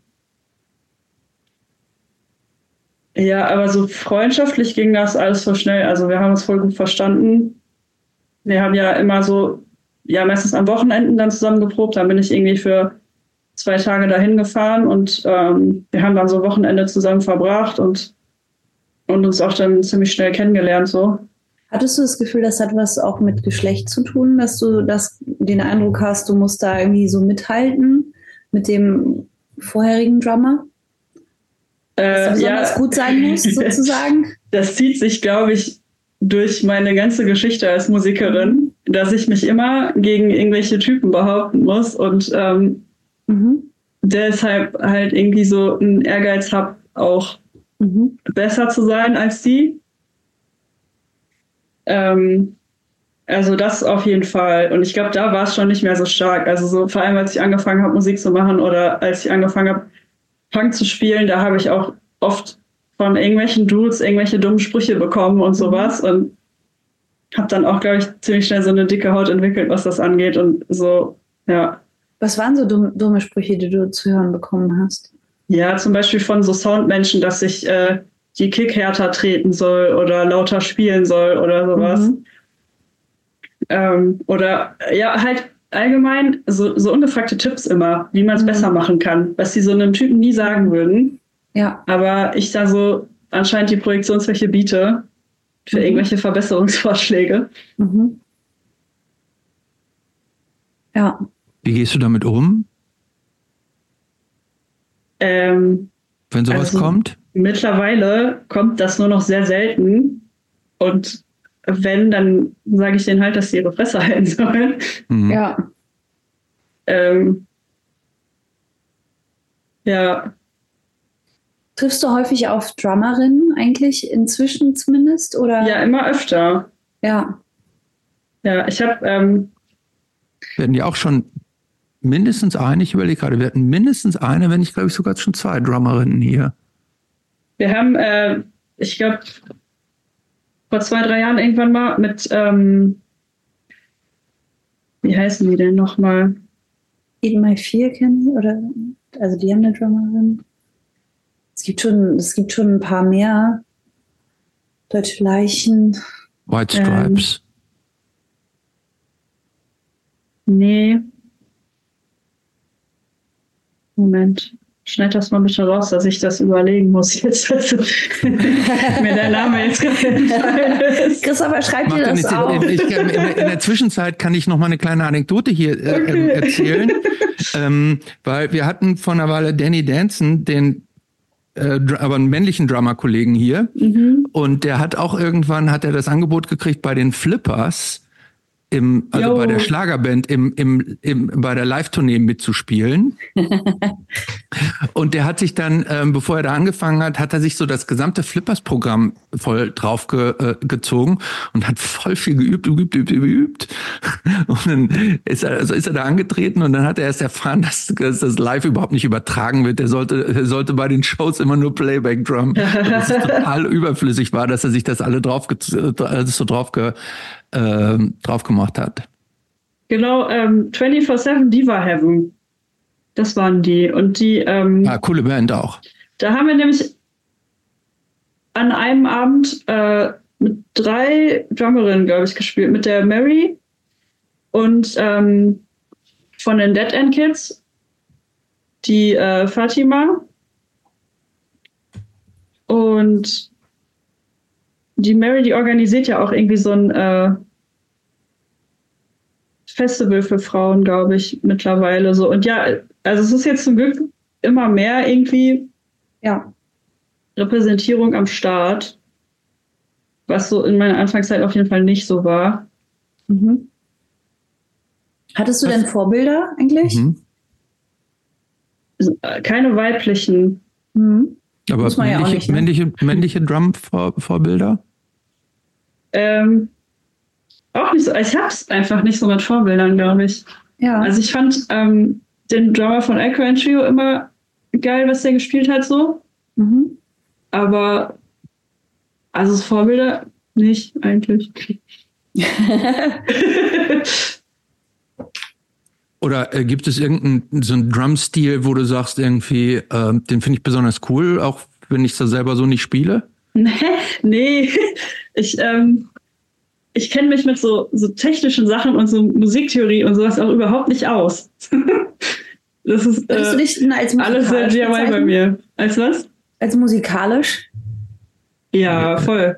Ja, das ist mhm. schon, da warst du auch nicht Aber da. Die, die hat, sich, ja, die, die ganzen, sie hat sich ja die ganzen Instrumente alle selber beigebracht. Das muss ja, man nachhören. Weil das, ich, das, ich, das muss ich alles nachhören. Es tut mir leid, dass ich das jetzt nochmal nachfrage, aber weil das finde ich nämlich, also ich habe, ich kann auch keine Noten lesen, aber ich würde mich trotzdem als musikalisch selber sehen. Aber ich finde das super spannend, weil ähm, du hast dann ja vermutlich irgendwie ähm, auch einen Anspruch an dich, gewisse Sachen spielen zu können, oder? Sowas wie, ich will schnelle Achtel spielen können oder ich will besonders hart die Bassdrum spielen oder so. Gibt es da irgendwas, was du, wo du irgendwie auch ein bisschen an dir arbeiten musstest, wo du einen Anspruch an dich hattest, das gut spielen zu können? Mm. Ja, ich habe ähm, Blastbeats. Also immer, immer so Sachen, die ich ähm, lernen wollte oder die ich gelernt habe, das kam immer so im Kontext von den Bands auf, wo ich gespielt habe, wo die so mhm. gesagt haben, ja, hier mach mal das und das oder wir wollen, dass das so und so klingt. Mhm. Oder ich hatte eine Idee, dass es irgendwie so und so klingen soll. Und wenn ich mhm. das dann halt noch nicht konnte, dann habe ich das so bei den Proben gelernt. Mhm. So und irgendwie, ja, mir dann beigebracht, so. Mhm. Ja, also das letzte, wo ich viel geübt habe, waren so Polyrhythmen. Mhm. Ich weiß noch nicht mal, was das ist. Was ist denn Polyrhythmus? Das ist äh, sowas, wenn du zum Beispiel gleichzeitig ähm, ein Dreiviertel- und ein Viervierteltakt spielst. Also so drei zu vier und dann ist es das beides gleichzeitig. Sowas. Genau. Und da hatte ich auch ähm, eine Zeit lang so ein Projekt, wo wir so Musik gemacht haben. Ja. Welches Projekt dann? Äh, das hatte keinen Namen. Das habe ich mit dem Axel zusammen gemacht. Der spielt Bass und ähm, wir haben einfach immer so im Proberaum gechillt und gejammt. Wie viele Stunden hast du so in der Corona-Zeit irgendwie Musik gemacht? Boah, ganz viel. Ich wohne ja in einem Hausprojekt und ähm, da gab es ja diese Ein-Haushalt-Regel.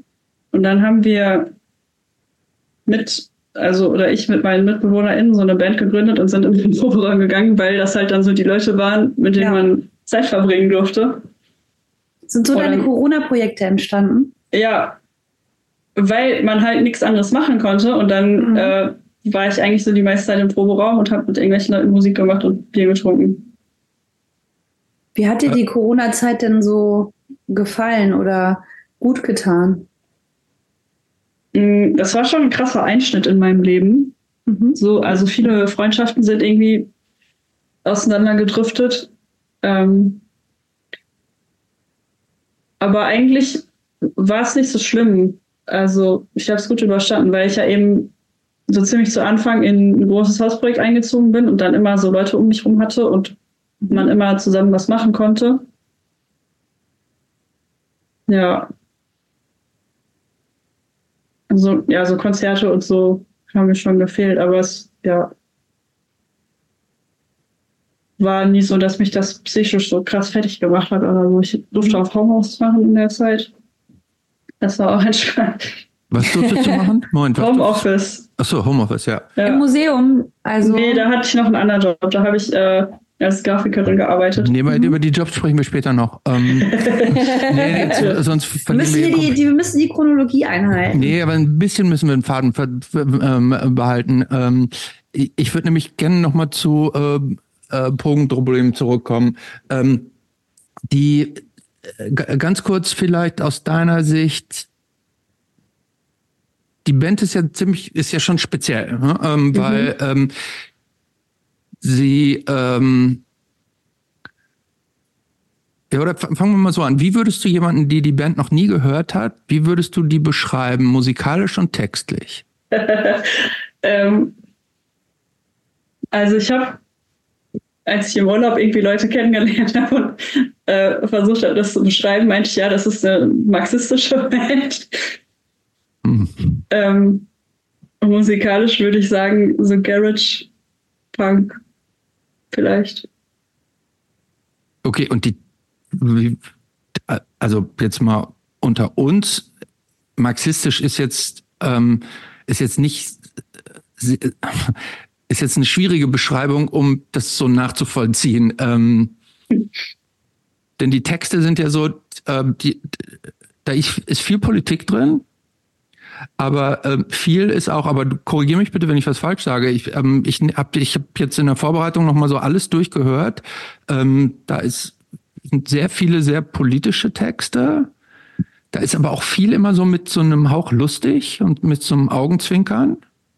Ähm, dann sind da so Texte, die sind so, so, so Alltagsbeobachtungen, auch so, so ein bisschen, ähm, ja, so ein bisschen so obskur, obskure Blickwinkel auf manche Dinge so. Ähm, und dadurch ist das so eine, für, für, so eine nicht ganz einfach zu greifende Melange aus verschiedenen Themen. Ne? Mhm. Was, was auch, ähm, ich habe auch im Vorfeld irgendwie mit Leuten gesprochen, irgendwie jetzt so. Und da gibt es dann schon auch viele, die so sagen, ah, also das ist, das ist zu bravo-punkig. Weil es, zu Bra weil, Bravo? Ja, zu Bravo-punkig. weil, weil, weil da praktisch so Politik und dieses mit dem witzig, so ein bisschen wie in Erd, wie Ärzte, nur, nur ein bisschen noch überdrehter. Wie würdest du das? Das, das ist doch ein schönes Kompliment. ähm, findest du die, also findest du dich da wieder in so einer Beschreibung, ne? Ähm, ja, ich, ich finde es zutreffend. Also ich glaube, dieses Uneindeutige kommt viel daher, dass äh, Georg und Frieda ja beide Texte schreiben und auch so sehr unterschiedliche Songs schreiben. Wie würdest du als Außenstehende die, die Unterschiede bezeichnen? Ja, bei Frieda geht es schon immer eher um persönliche Sachen ähm, und auch so sehr düstere und ähm, ja, so in Metaphern verpackte so teilweise. Und bei Jörg, ja, geht es schon viel um Arbeitskampf und irgendwelche politischen Themen und Agitation und sowas. Und in dieses Gemengelage von zwei Textern bist du dann jetzt auch noch dazu gekommen. Ne? Du textest jetzt inzwischen ja auch mit. Wie sind, wie unterscheiden sich denn deine Texte oder dein textlicher Input? Ähm, also so richtig texte ich ja nicht mit. Ähm, wir haben jetzt, glaube ich, zum ersten Mal einen Song geschrieben, wo wir äh, oder wo ich auch so einen Teil vom Text wirklich geschrieben habe. Sonst, ja, war das auch immer ausschließlich von den anderen beiden. Mhm. Fühlst du dich eigentlich insgesamt äh, jetzt als als gleichwertiges Mitglied oder bist du so die, die, die neue Zweitklassige? Nee, mittlerweile schon fühle ich mich sehr angekommen. Okay. Und ähm, kommen wir mal zur, warte, ich überlege gerade, was wir als erstes machen. Ähm, ja, fangen wir. Na, ja, ähm, ihr habt ja für oder sag doch mal selber, was ist die, was, was ist der größte Gegenwind, den ihr so als Band kriegt? Ihr habt ja dieses mit Shirt an und so weiter, habt ja eine Riesenwelle losgetreten. Ja, das ist schon das auf jeden Fall. Also ähm, ich glaube, das Allermeiste geht echt äh, von so alten Punker-Männern aus. Die, woran, woran stoßen die sich bei euch? Ähm, ja, die fühlen sich bevormundet. Also es ist irgendwie die gleiche Schiene, wenn es irgendwie um Veganismus oder ums Gender geht oder sowas, habe ich das Gefühl, dass die sich bevormundet fühlen oder mhm. Anstoß an etwas finden, was sie denken, dass es sie betreffen würde. Mhm. Ja, oder deren Privilegien vielleicht auch, ne? Beschneiden. Ja, ja. Also, dass sich für die etwas ändert. So. Das finden die scheiße. Hm. Und äh, wie geht ihr damit um? Oder prallt das so an euch ab? Ähm, ja, also in der Anfangszeit haben wir uns ja schon auch an so Diskussionen beteiligt und so. Mhm.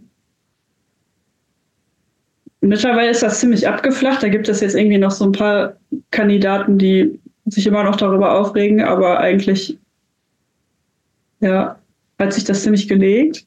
ähm, also auf Konzerten ist es ja eh immer so, dass das super gut angenommen wird.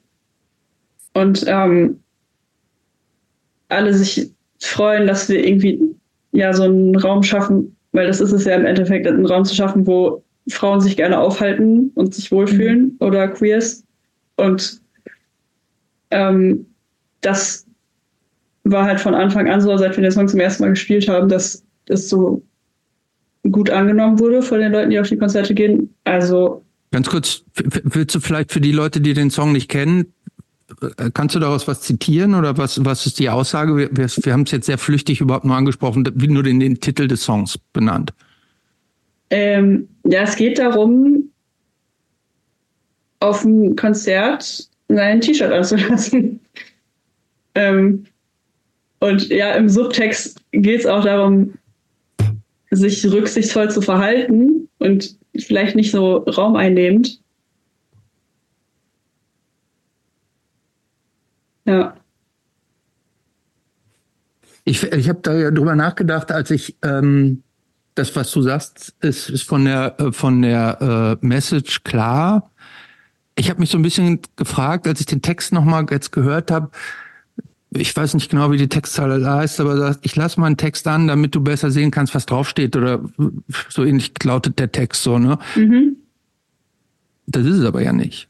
Also, also ihr geht ja selbst mit diesem eigentlich so ernsten Thema eher auch dann schon wieder so spielisch und ironisch und mit so einem bisschen Augenzwinkert um. Und damit ist es praktisch so ein, ja, ja eigentlich ein, ein wichtiges Thema, so, so ein bisschen verwischt.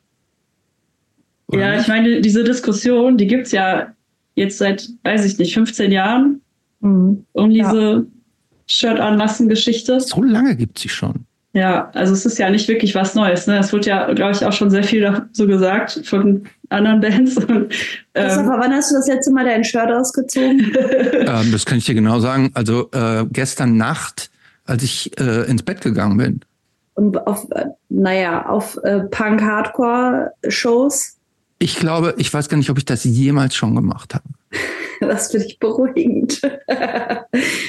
Und äh, ich kann tatsächlich sagen, wenn dann waren das so, so Shows, die so krass heiß und Dings waren, dass das Shirt so total durchgeschwitzt war. So, das waren, wenn dann, also wenn es diese Male gegeben hat, dann war das maximal zwei oder dreimal. Aber das klingt jetzt ja schon so nach einer Rechtfertigung davon, dass es irgendwie so. Nee, also okay also ich habe Nee, äh, ich erkläre das einfach nur, was die Motiv was die Ursache davon war. Ich will das gar nicht, ja. ich will das gar nicht jetzt äh, mich damit rechtfertigen oder so. Und das war, wenn, dann war es auch definitiv zu einer Zeit, als zu der das, zu der das definitiv noch kein Thema war. So. Mhm. Ähm, also wir haben ähm, wir haben ja auch hier in in selbst selbst bei in, bei Benters Lieblingsbands es gab ja Zeiten da war das kein Thema. Ne? Hier, ja. Benta hat hier ähm, auch so eine Band wie Fugazi, die haben fast jede Show halb nackt gespielt. Ne? Und mhm. so, da würde man jetzt auch nicht sagen, dass, dass die eine sonderlich sexistische Band sind. So, das war zu der Zeit einfach, war das Bewusstsein nicht da.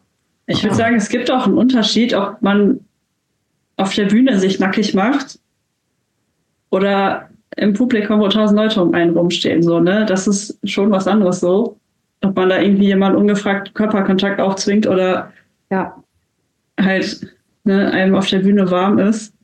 So, ich habe früher auch auf Konzerten mein T-Shirt ausgezogen und habe irgendwie versucht, so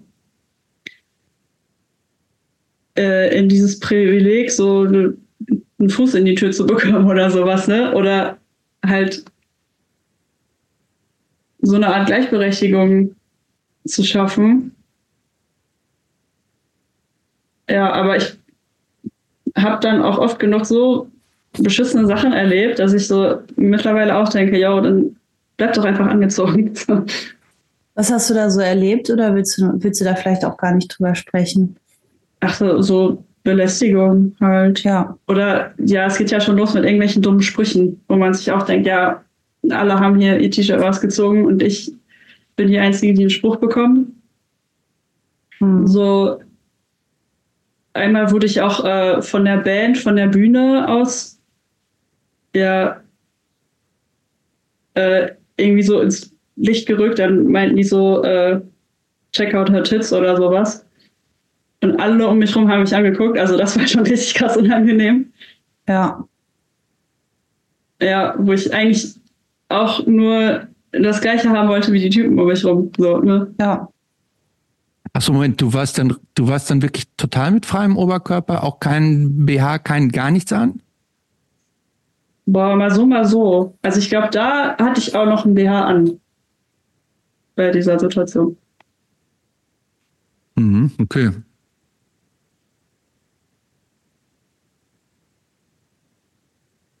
Ja, wobei ich finde ja irgendwie, eigentlich sollte es ja keinen Unterschied machen, ne? Aber macht ja trotzdem. Ja, voll. Also natürlich wäre das schon die, die Idealwelt. Ja, ja. genau. So. Ja, also ich war auch äh, vor einiger Zeit bei einem Deutsche Leichenkonzert, wo eine Flinterperson äh, den Oberkörper äh, frei gemacht hat und getanzt hat. Und es sollte ja eigentlich ein Safe Space sein, aber im Endeffekt gab es so Typen, die neben mir standen. Ich stand ganz hinten. Und die haben dann so absichtlich sich in den Pogo bewegt, weil die halt äh, Kontakt haben wollten mit den äh, Brüsten. Und mhm. da musste ich halt irgendwie dafür sorgen, dass die äh, rausgeschmissen werden, weil mich das so wütend gemacht hat. Und das sind so Situationen, wo ich denke, okay, es wird niemals das Gleiche sein und gleiches Recht für alle. ja, ja. Ja. Voll. Nee, das, das kann ja auch, das kann ja auch schon, also es ist schon deshalb natürlich auch schwer, weil äh, weibliche Brüste ja auch deutlich mehr ein Sexualorgan sind als eine männliche Brust, oder? Das ist alles kulturell. Früher war es der Arsch, irgendwie, als die Leute noch nicht äh, aufrecht gegangen sind. Das ist also alles super kulturell, was äh, sexuell ist und als äh, sexuell stimulierend oder keine Ahnung was wahrgenommen wird. Okay, aber wir bewegen uns jetzt ja in unserem Kulturkreis. Ne? Und also in unserem Kulturkreis sind ja, also zumindest nach meiner Wahrnehmung, sind weibliche Brüste mehr ein Sexualorgan als eine männliche Brust. Hätte ich jetzt gedacht. Ja, aber äh, egal in welchem Kultur, Kulturkreis wir uns bewegen, das ist ja alles immer kulturell geprägt, was was ist. Äh, kann ja auch sein, dass es in anderen Kulturen, und es gibt es ja durchaus auch Kulturen, wo äh, Frauen oberkörperfrei völlig unbehelligt und äh, ja, in ihrem eigenen Kulturkreis sich so bewegen können, ohne belästigt zu werden. Ja, ist klar. Aber das ist so ist, ähm, also dass keiner belästigt werden darf, das ist ja sowieso klar. Ich wollte nur sagen, ich glaube, jetzt in unserem Kulturkreis ist es halt schon ein, ein, ein, ein Unterschied in, in, in, in der Ausprägung. Also in der, in der Wahrnehmung werden weibliche Brüste als Sexualorgan wahrgenommen und eine männliche Brust nicht. Ich glaube, ich, oder haben wir, haben, sind, haben wir da, sind wir uns da uneinig drüber? Aber das Ding ist ja, die Konsequenz ist, Frauen dürfen sich nicht oberkörperfrei nee, nee, machen. Nee, nee, nee, nee, die, ich will da gar keine Konsequenz draus ziehen. Ich, ich, ich will nur sagen, ähm, diesen Unterschied wird es ja immer geben. Also was heißt, wird es immer geben, aber den Unterschied, der ist ja kulturell bei uns vorgeprägt. Ja, aber äh, man kann ja Kultur verändern. Das ist ja das Schöne, ne? Also wir können ja auch kul kulturelle Prägung reflektieren und äh, daran etwas ändern. Aber die, die Frage ist ja, ja, es ist richtig, aber die Frage ist ja, macht es nicht mehr Sinn, dass sich halt keiner auszieht und die ja. weibliche Brust bleibt Sexualorgan? Also wir müssen, nee. also wir müssen ja nicht, wir müssen das ja nicht irgendwie so wegkulturisieren, so, nur damit alle sich ausziehen können.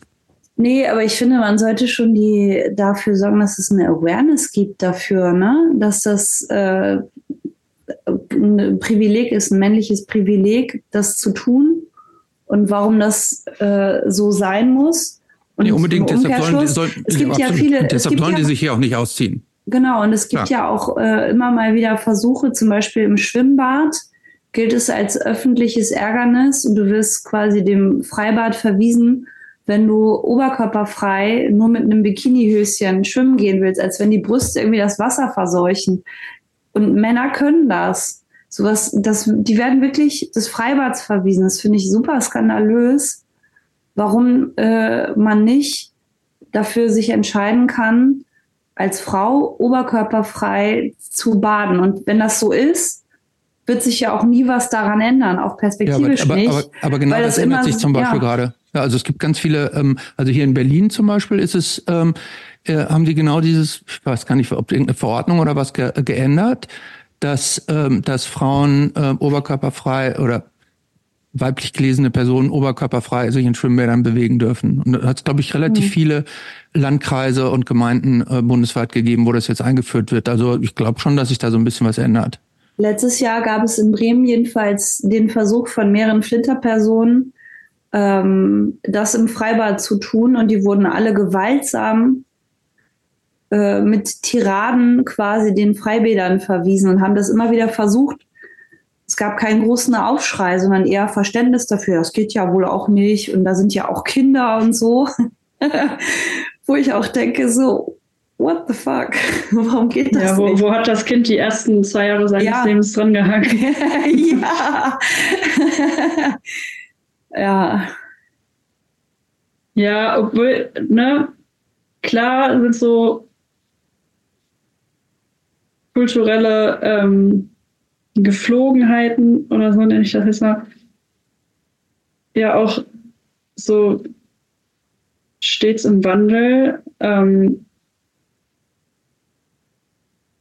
wenn ich mal so daran denke, dass es irgendwie vor 100 Jahren oder so noch voll unschicklich war, Knöchel zu zeigen oder sowas, keine Ahnung. ähm, also ich kann mir auch vorstellen, dass es da irgendwie so ein bisschen ähm, in die richtige Richtung geht, wenn es vielleicht auch sich sehr lange hinziehen wird. Und äh, es gibt ja zum Beispiel dann noch andere Kulturkreise, wo die Haare super sexualisiert sind oder generell sich zu zeigen und sowas. Ne? Und das ist ja auch irgendwie ähm, kein Zustand, der irgendwie zu rechtfertigen ist oder sowas. Ja. Nee, nee völlig klar. Ähm, lass uns mal angesichts der Zeit ein bisschen voranschreiten. Ich habe noch eine Frage und zwar, ihr habt, ähm, oder da wollte ich darauf aufmerksam machen, eure Band hat eine, wie ich finde, sehr sehenswerte Dokumentation, ich weiß gar nicht, initiiert oder produziert oder welche Rolle das genau war, ähm, auf der Suche nach der Utopie. Mhm. Warst du da schon dabei oder magst du das mal vielleicht kurz vorstellen? Ich war da nicht dabei. ich habe da nicht mitgewirkt. Vielleicht kannst du es trotzdem beschreiben? Ähm, genau, das ähm, war so ein Projekt von Georg und Lau. Und äh, da geht es so um ja, die Möglichkeiten einer Utopie in der Punk-Szene oder was das eben im Kleinen bedeutet. Und äh, ja, sind so viele Interviews mit äh, ProtagonistInnen aus der Punk-Szene, ähm, wo die dann so erklären, was Utopie für die bedeutet. Genau. Ja, super okay. spannend. Ja, ich finde, also kann ich jedem empfehlen, sich das anzugucken. Da sind auch einige ähm, Protagonistinnen drin, die bei uns schon ähm, hier zu Gast waren. Ähm, eine Sache, die mir noch aufgefallen ist, und zwar habe ich jetzt gesehen, weil ihr ja auch stark so aus dem DIY-Umfeld kommt und so ähm, seid ihr zwar auch jetzt mit Audiolied auf einem großen Label, aber äh, inzwischen werden Tickets für eure Shows über Eventim verkauft. Echt? Mhm. Boah, das wusste ich auch nicht. Schon krass, oder? Für welche Show denn? Ich glaube sogar AJZ Tollschock oder sowas. Ich konnte es nicht glauben. Ja. Witzig. Ja, ich finde es absurd alles. Ich finde es auch, ja, weiß ich nicht, das hat sich irgendwie so verselbstständigt. Also wie, wie empfindest du denn sowieso diesen Erfolg? Ihr spielt schon einen recht großen ja. und so. Vor wie vielen Leuten spielt ihr so? Was war die größte, das größte Publikum, das, das ihr so in, mit dir hattet? Ähm, also wir haben ja, Fusion war schon ziemlich groß. Also. Da waren wie viele Leute? Da waren schon, ja, weiß ich nicht, so 500 vielleicht. Oder mehr, keine Ahnung. Also ich kann es eigentlich überhaupt nicht sagen. So war auf jeden Fall sehr voll. Und äh, wir haben auch auf ein paar Festivals gespielt, wo es auch sehr voll war. Mm, ich finde es vor allem immer absurd zu sehen, wenn Leute so die Texte mitsingen und sowas. Mhm. Also ist krass. War dein Vater eigentlich mal bei einer Show? Ja. Was? War, War dein Vater eigentlich schon mal bei einer Show? Sicher. Ähm, nee, ich glaube nicht. Boah. Also von dieser Band nicht. Aber wir spielen ja auch selten in NRW. Beziehungsweise ja meistens dann in Köln oder irgendwo am Arsch der Welt. ja, was wolltest du noch sagen? Ähm, jetzt über die, über, über Autogramm. Du hast nach Ach, einem Autogramm mal, Genau, hast du, musstest du schon mal Autogramme geben? Ja, richtig oft. ähm, jetzt letztes Wochenende haben wir unser erstes Tourwochenende wieder gehabt. Seit drei Monaten oder so. Und ähm, da haben wir in, in Würzburg gespielt. Und das war richtig verrückt.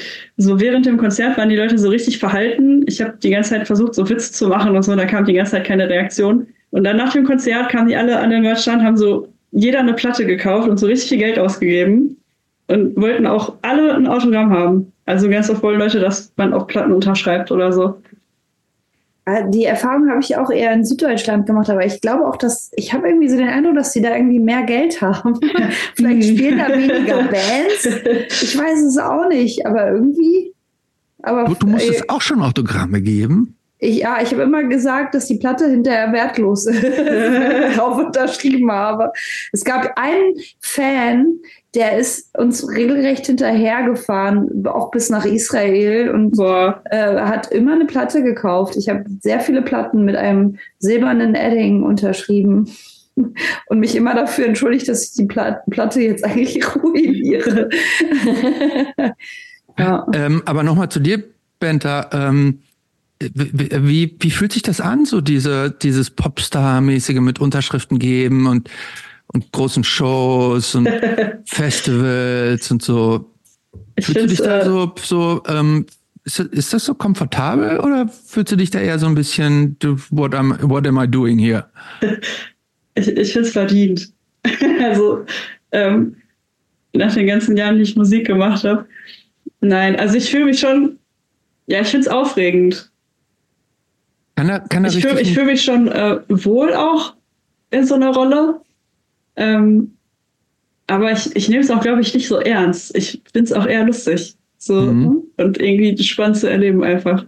Ähm, wenn die Ärzte fragen würden, ob ihr Vorband sein wollt, auf einer ganzen Tour oder bei einer riesigen Show, würdest du machen? Ja, sicher. Ja, klar, ne? ähm, und wenn das so weitergeht, wie es sich jetzt so entwickelt hat, kannst du dir auch vorstellen, dass das dein Hauptjob wird, die Band? Ähm, ja, ich weiß nicht, wie realistisch das jetzt ist. Ne? Wir müssen ja immer alles durch vier teilen. so. ähm, dann bleibt am Ende auch nicht so viel. Aber wenn sich die Möglichkeit bietet, dann klar. Okay. Dann wünschen wir dir das. Danke. Oder? Wie ist es denn ähm, eigentlich, was, was mich auch noch interessiert bei dem ganzen Thema, warum hast du nicht eigentlich Musik studiert? Ähm, ich hatte ja keinen Unterricht oder sowas. Mhm. Und das, also, das war auch irgendwie nie so auf der Karte für mich. Weil, weil ich auch keinen Bock auf irgendwelche Aufnahmeprüfungen oder sowas so wirklich hatte. Mhm. Und das auch so ein bisschen schnöselig fand, irgendwie.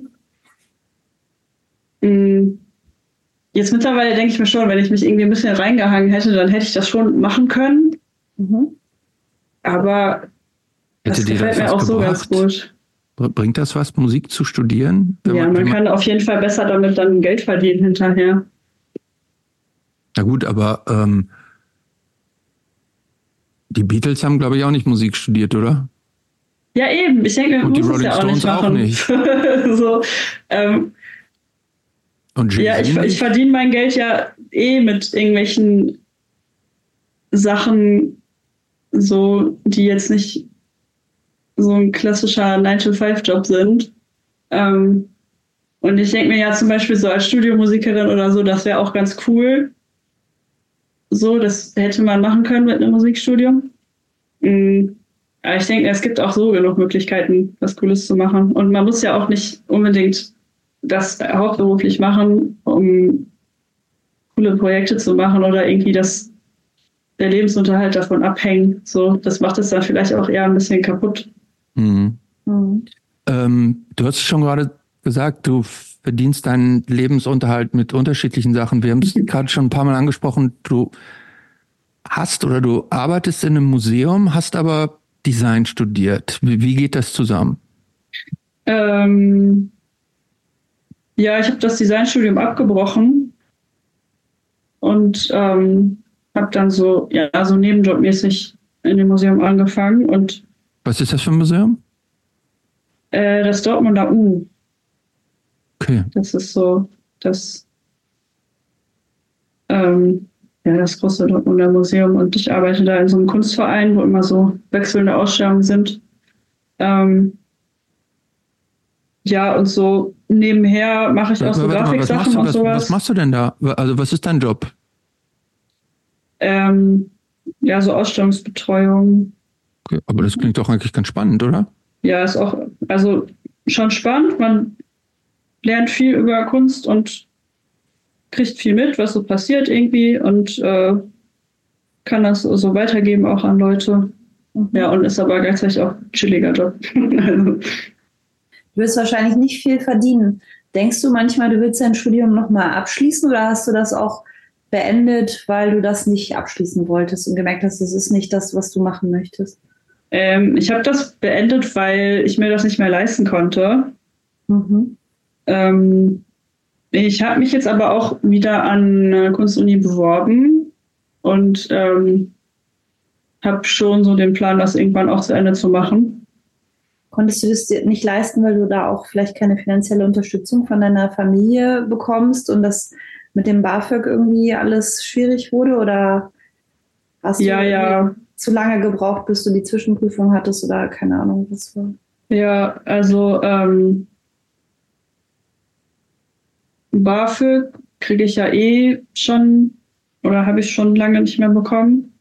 Mhm. Ähm, ich bin irgendwann so nach zwei Semestern in so eine depressive Episode abgerutscht und äh, war dann auch so, ja, so Klinikaufenthalt und ähm, da hatte ich dann erstmal andere Prioritäten als Studium. Ja. So mhm. und ähm,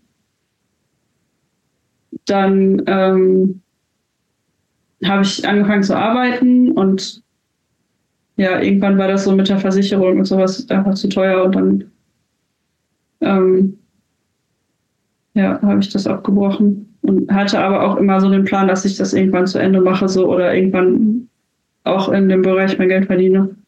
Mhm. Also hat dich das auch schon erfüllt, also Sachen zu entwerfen, zu die Design ja, Mhm. Ja. Hast du dich da auf irgendwas spezialisiert, was, was dir besonders irgendwie gefallen hat? Ja, ich mache vor allem so Illustration und Comic. Mhm. Ja. Also das heißt, du interessierst dich auch privat für Comics. Mhm. Gibt es da so spezielle Comics, die dir gefallen? Ähm, ich interessiere mich, glaube ich, eher weniger für Comics als für Graphic Novels. Also so diese klassischen Marvel-Superhelden-Kram, das interessiert mich eher nicht so. Ähm ja, ich mag eher so ein bisschen Geschichten mit so Tiefgang. Hast du da irgendwie so ein Beispiel? Mm, ich habe äh, in letzter Zeit so Sachen von Uli Lust gelesen. Die fand ich richtig cool. Das ist so eine äh, Österreicherin, glaube ich. Die kommt auch aus so einer Punk-Szene und ähm, hat so, ja, so autobiografische Comics gemacht, wo es so viel um irgendwelche Jugendabenteuer äh, geht und so Coming of Age. Und das, äh, das fand ich richtig cool, richtig schön erzählt auch und so. Mhm. Ja. Und ähm, du hast auch, äh, hast uns auch vorher schon geschrieben, dass auch Literatur ähm, jetzt noch eine besondere Rolle für dich spielt und dass es ein Hobby für uns ist. Und das hast du auch schon ganz am Anfang gesagt, dass, dass du da so eine Lese, ich glaube, Lesemaus war der Begriff, ja. den du da benutzt hast. Ähm, Frage, wie viel liest du heute noch so? Und was sind so deine Lieblingsbücher und was kannst du unseren HörerInnen aktuell so an, an Literatur empfehlen? Ähm, ja, mittlerweile lese ich wieder viel. Ähm, zwischendurch hatte ich so, ich glaube, das haben viele so zur heutigen Zeit, dass man sich einfach nicht mehr auf ein Buch konzentrieren kann, weil die Aufmerksamkeitsspanne so im Arsch ist. Durch TikTok oder sowas. Ähm, dass ich so lange kein Buch am Stück mehr gelesen habe und jetzt ähm, gerade lese ich so viel feministische Theorie oder politische Theorie. Eigentlich, ja, eigentlich fast nur so wenig Romane und sowas. Ja. Was ich jetzt ähm, zuletzt gelesen habe, war die Entstehung des Patriarchats von Gerda Lerner. Das fand ich richtig, richtig gut. Das kann ich auf jeden Fall empfehlen. Mhm. Als Lesetipp sozusagen. Ja. Du, du, hast ja auch irgendwie vorher irgendwie so erzählt, dass du Urbex machst.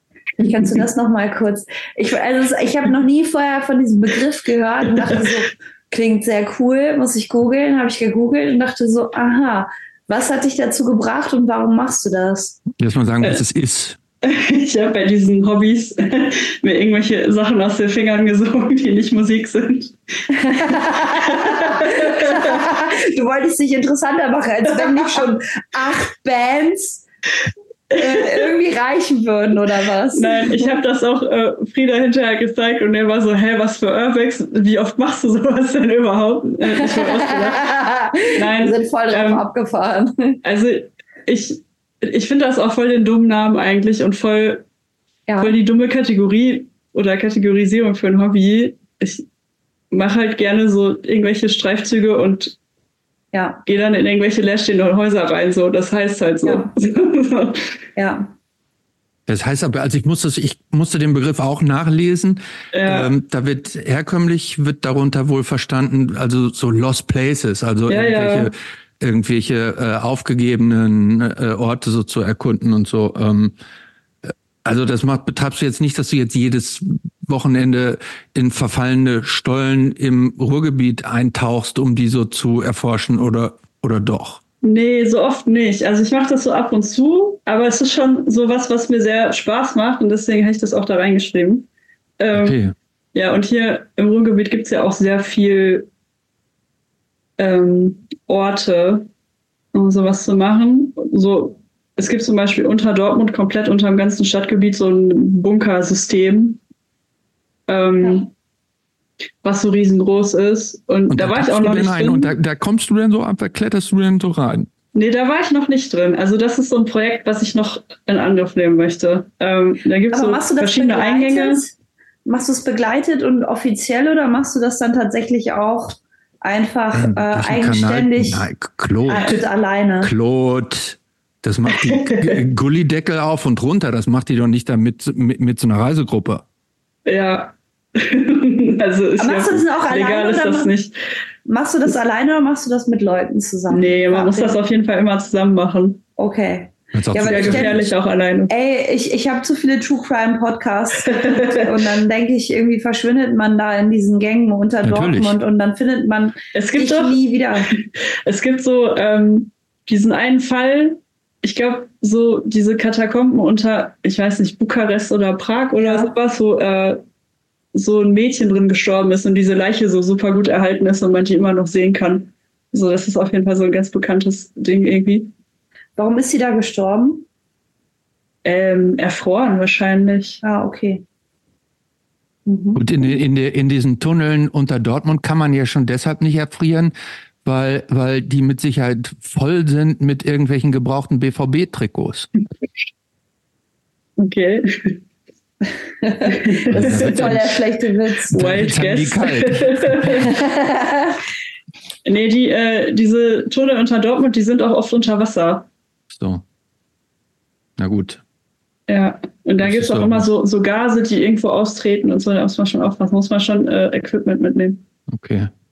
Äh, Kampfsport. Mhm. Auch noch dein Thema. Ja. Äh, welche, ähm, welche, welche, welchen, welche Kampf, welcher Kampf ist dein Kampf? Ich habe ähm, vor einem Jahr ungefähr angefangen, BJJ zu machen. Was ist das? Das ist äh, Brazilian Jiu-Jitsu. Das ist so, so eine Art. Ich glaube, da hatten wir ja auch schon mal jemanden, ja. Ja. Ähm, genau. Das muss das richtig geil gerade. sein, oder? Ähm, ja, ich ist, glaube ich, nicht mein Lieblingssport. also es macht Bock. Ähm, ich habe mit äh, Krav Maga angefangen und dann äh, Thai-Boxen weitergemacht und ja, dann hatte ich so ein bisschen Pause und jetzt mache ich gerade BJJ. Ähm, ich glaube, ja, Thai-Boxen mag ich schon am liebsten so, von dem, was ich bisher gemacht habe. Aber das, ja, so Freunde von mir sind da gerade beim Training und das äh, macht Bock, da hinzugehen auf jeden Fall. Und es ist auf jeden Fall auch was, was ich nicht gut kann, so und was mich herausfordert. Ähm, ja, und das motiviert mich auch so ein bisschen, irgendwie dabei zu bleiben. Aber du machst das, um die Skills so zu lernen oder auch machst du auch so Wettkämpfe und sowas? Nee, das mache ich nicht. Also vor allem, um so ein bisschen Skills zu haben. Oder ja, für so ein besseres Körpergefühl ist das auch gut. Ist da, aber spielt da auch so der Gedanke mit, ähm, dich in einem Ernstfall dann auch selbst verteidigen zu können? Bisschen effektiver als ohne das, ohne, ohne solche Skills?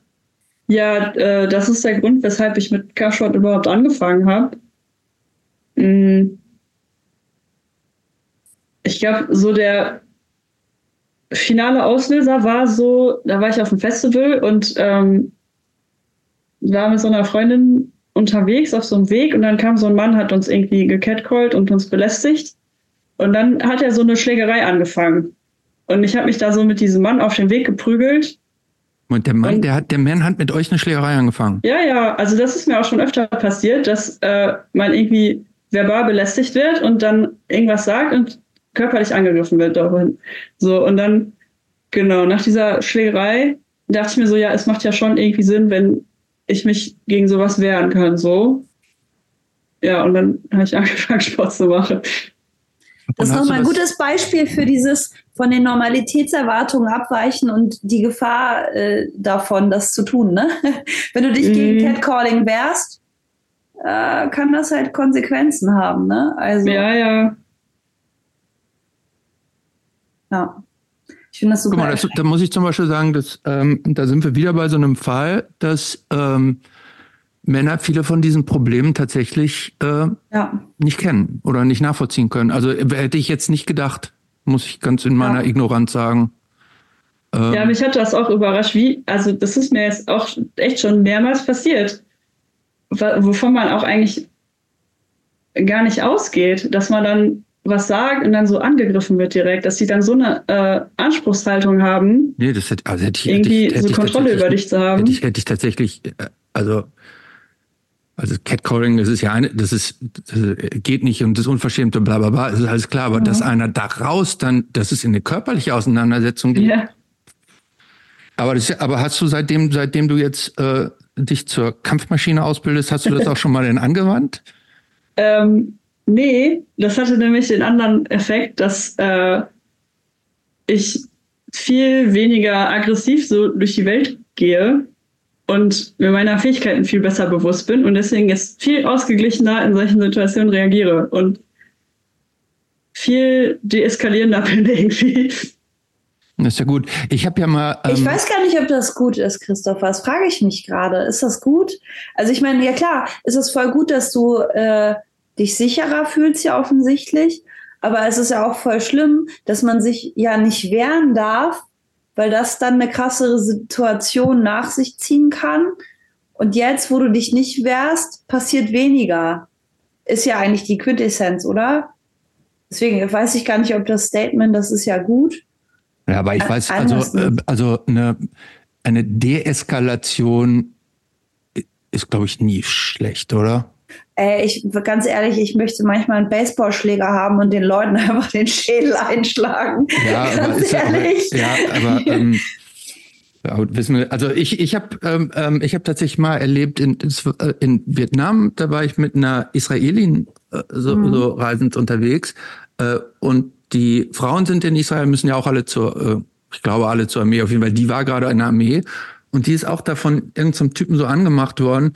Und die hat dem sofort irgendwie so den Arm gebrochen. Innerhalb von wenigen Sekunden. Das war total, fand, fand ich total beeindruckend. Die hat ihm wirklich den Arm gebrochen? Ja. Die hat den irgendwie so, ich weiß nicht mehr genau, was die gemacht hat. Die hat dem auf jeden Fall innerhalb von Sekunden dem Typen einfach so den Arm gebrochen und der wusste gar nicht, wie ihm geschah.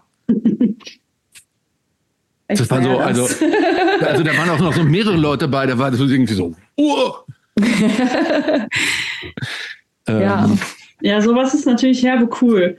So, ähm, aber ich finde es auch irgendwie schon allein ein beruhigenderes Gefühl, wenn man sich so denkt, ja, ich könnte, aber ich mhm. muss das einfach nicht machen jetzt so. Ja. Aber in dieser Situation, was war denn das Ansinnen? Wollte der Typ sich irgendwie rächen dafür, dass ihr ihn beleidigt habt oder so? Bei mir jetzt? Mhm. Ähm, ja, dem hat das, glaube ich, nicht gepasst, dass wir dem widersprochen haben einfach. Mhm. Ja, so ja. krass. Wenn ja. du jetzt so zurückguckst auf, auf dein Leben, ne? Also, du hast ja echt äh, viele Sachen erlebt. Ähm, was wäre anders gewesen ohne Punk? Mm.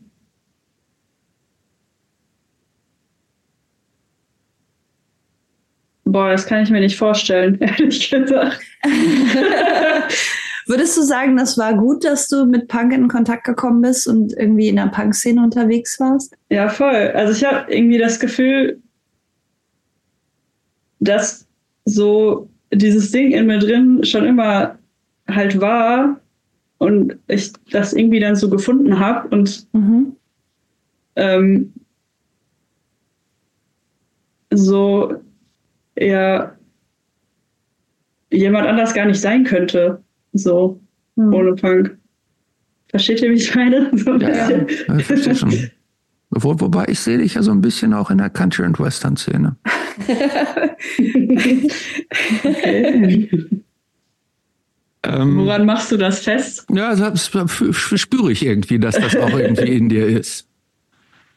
Mhm. Ähm, ja, ist auch äh, melancholisch, ne? Also damit, ich kann mit Country eigentlich nichts anfangen, aber. Auch so ein bisschen, auch ja. so ein bisschen dark. Ja, ja. Johnny Cash, Dolly so. Parton. Da gibt es ja. vielleicht so ein paar Sachen. Ja, auch so Lonesome und sowas. Ja, ja auch, auch tragische Geschichten. Also. Tragische Geschichten.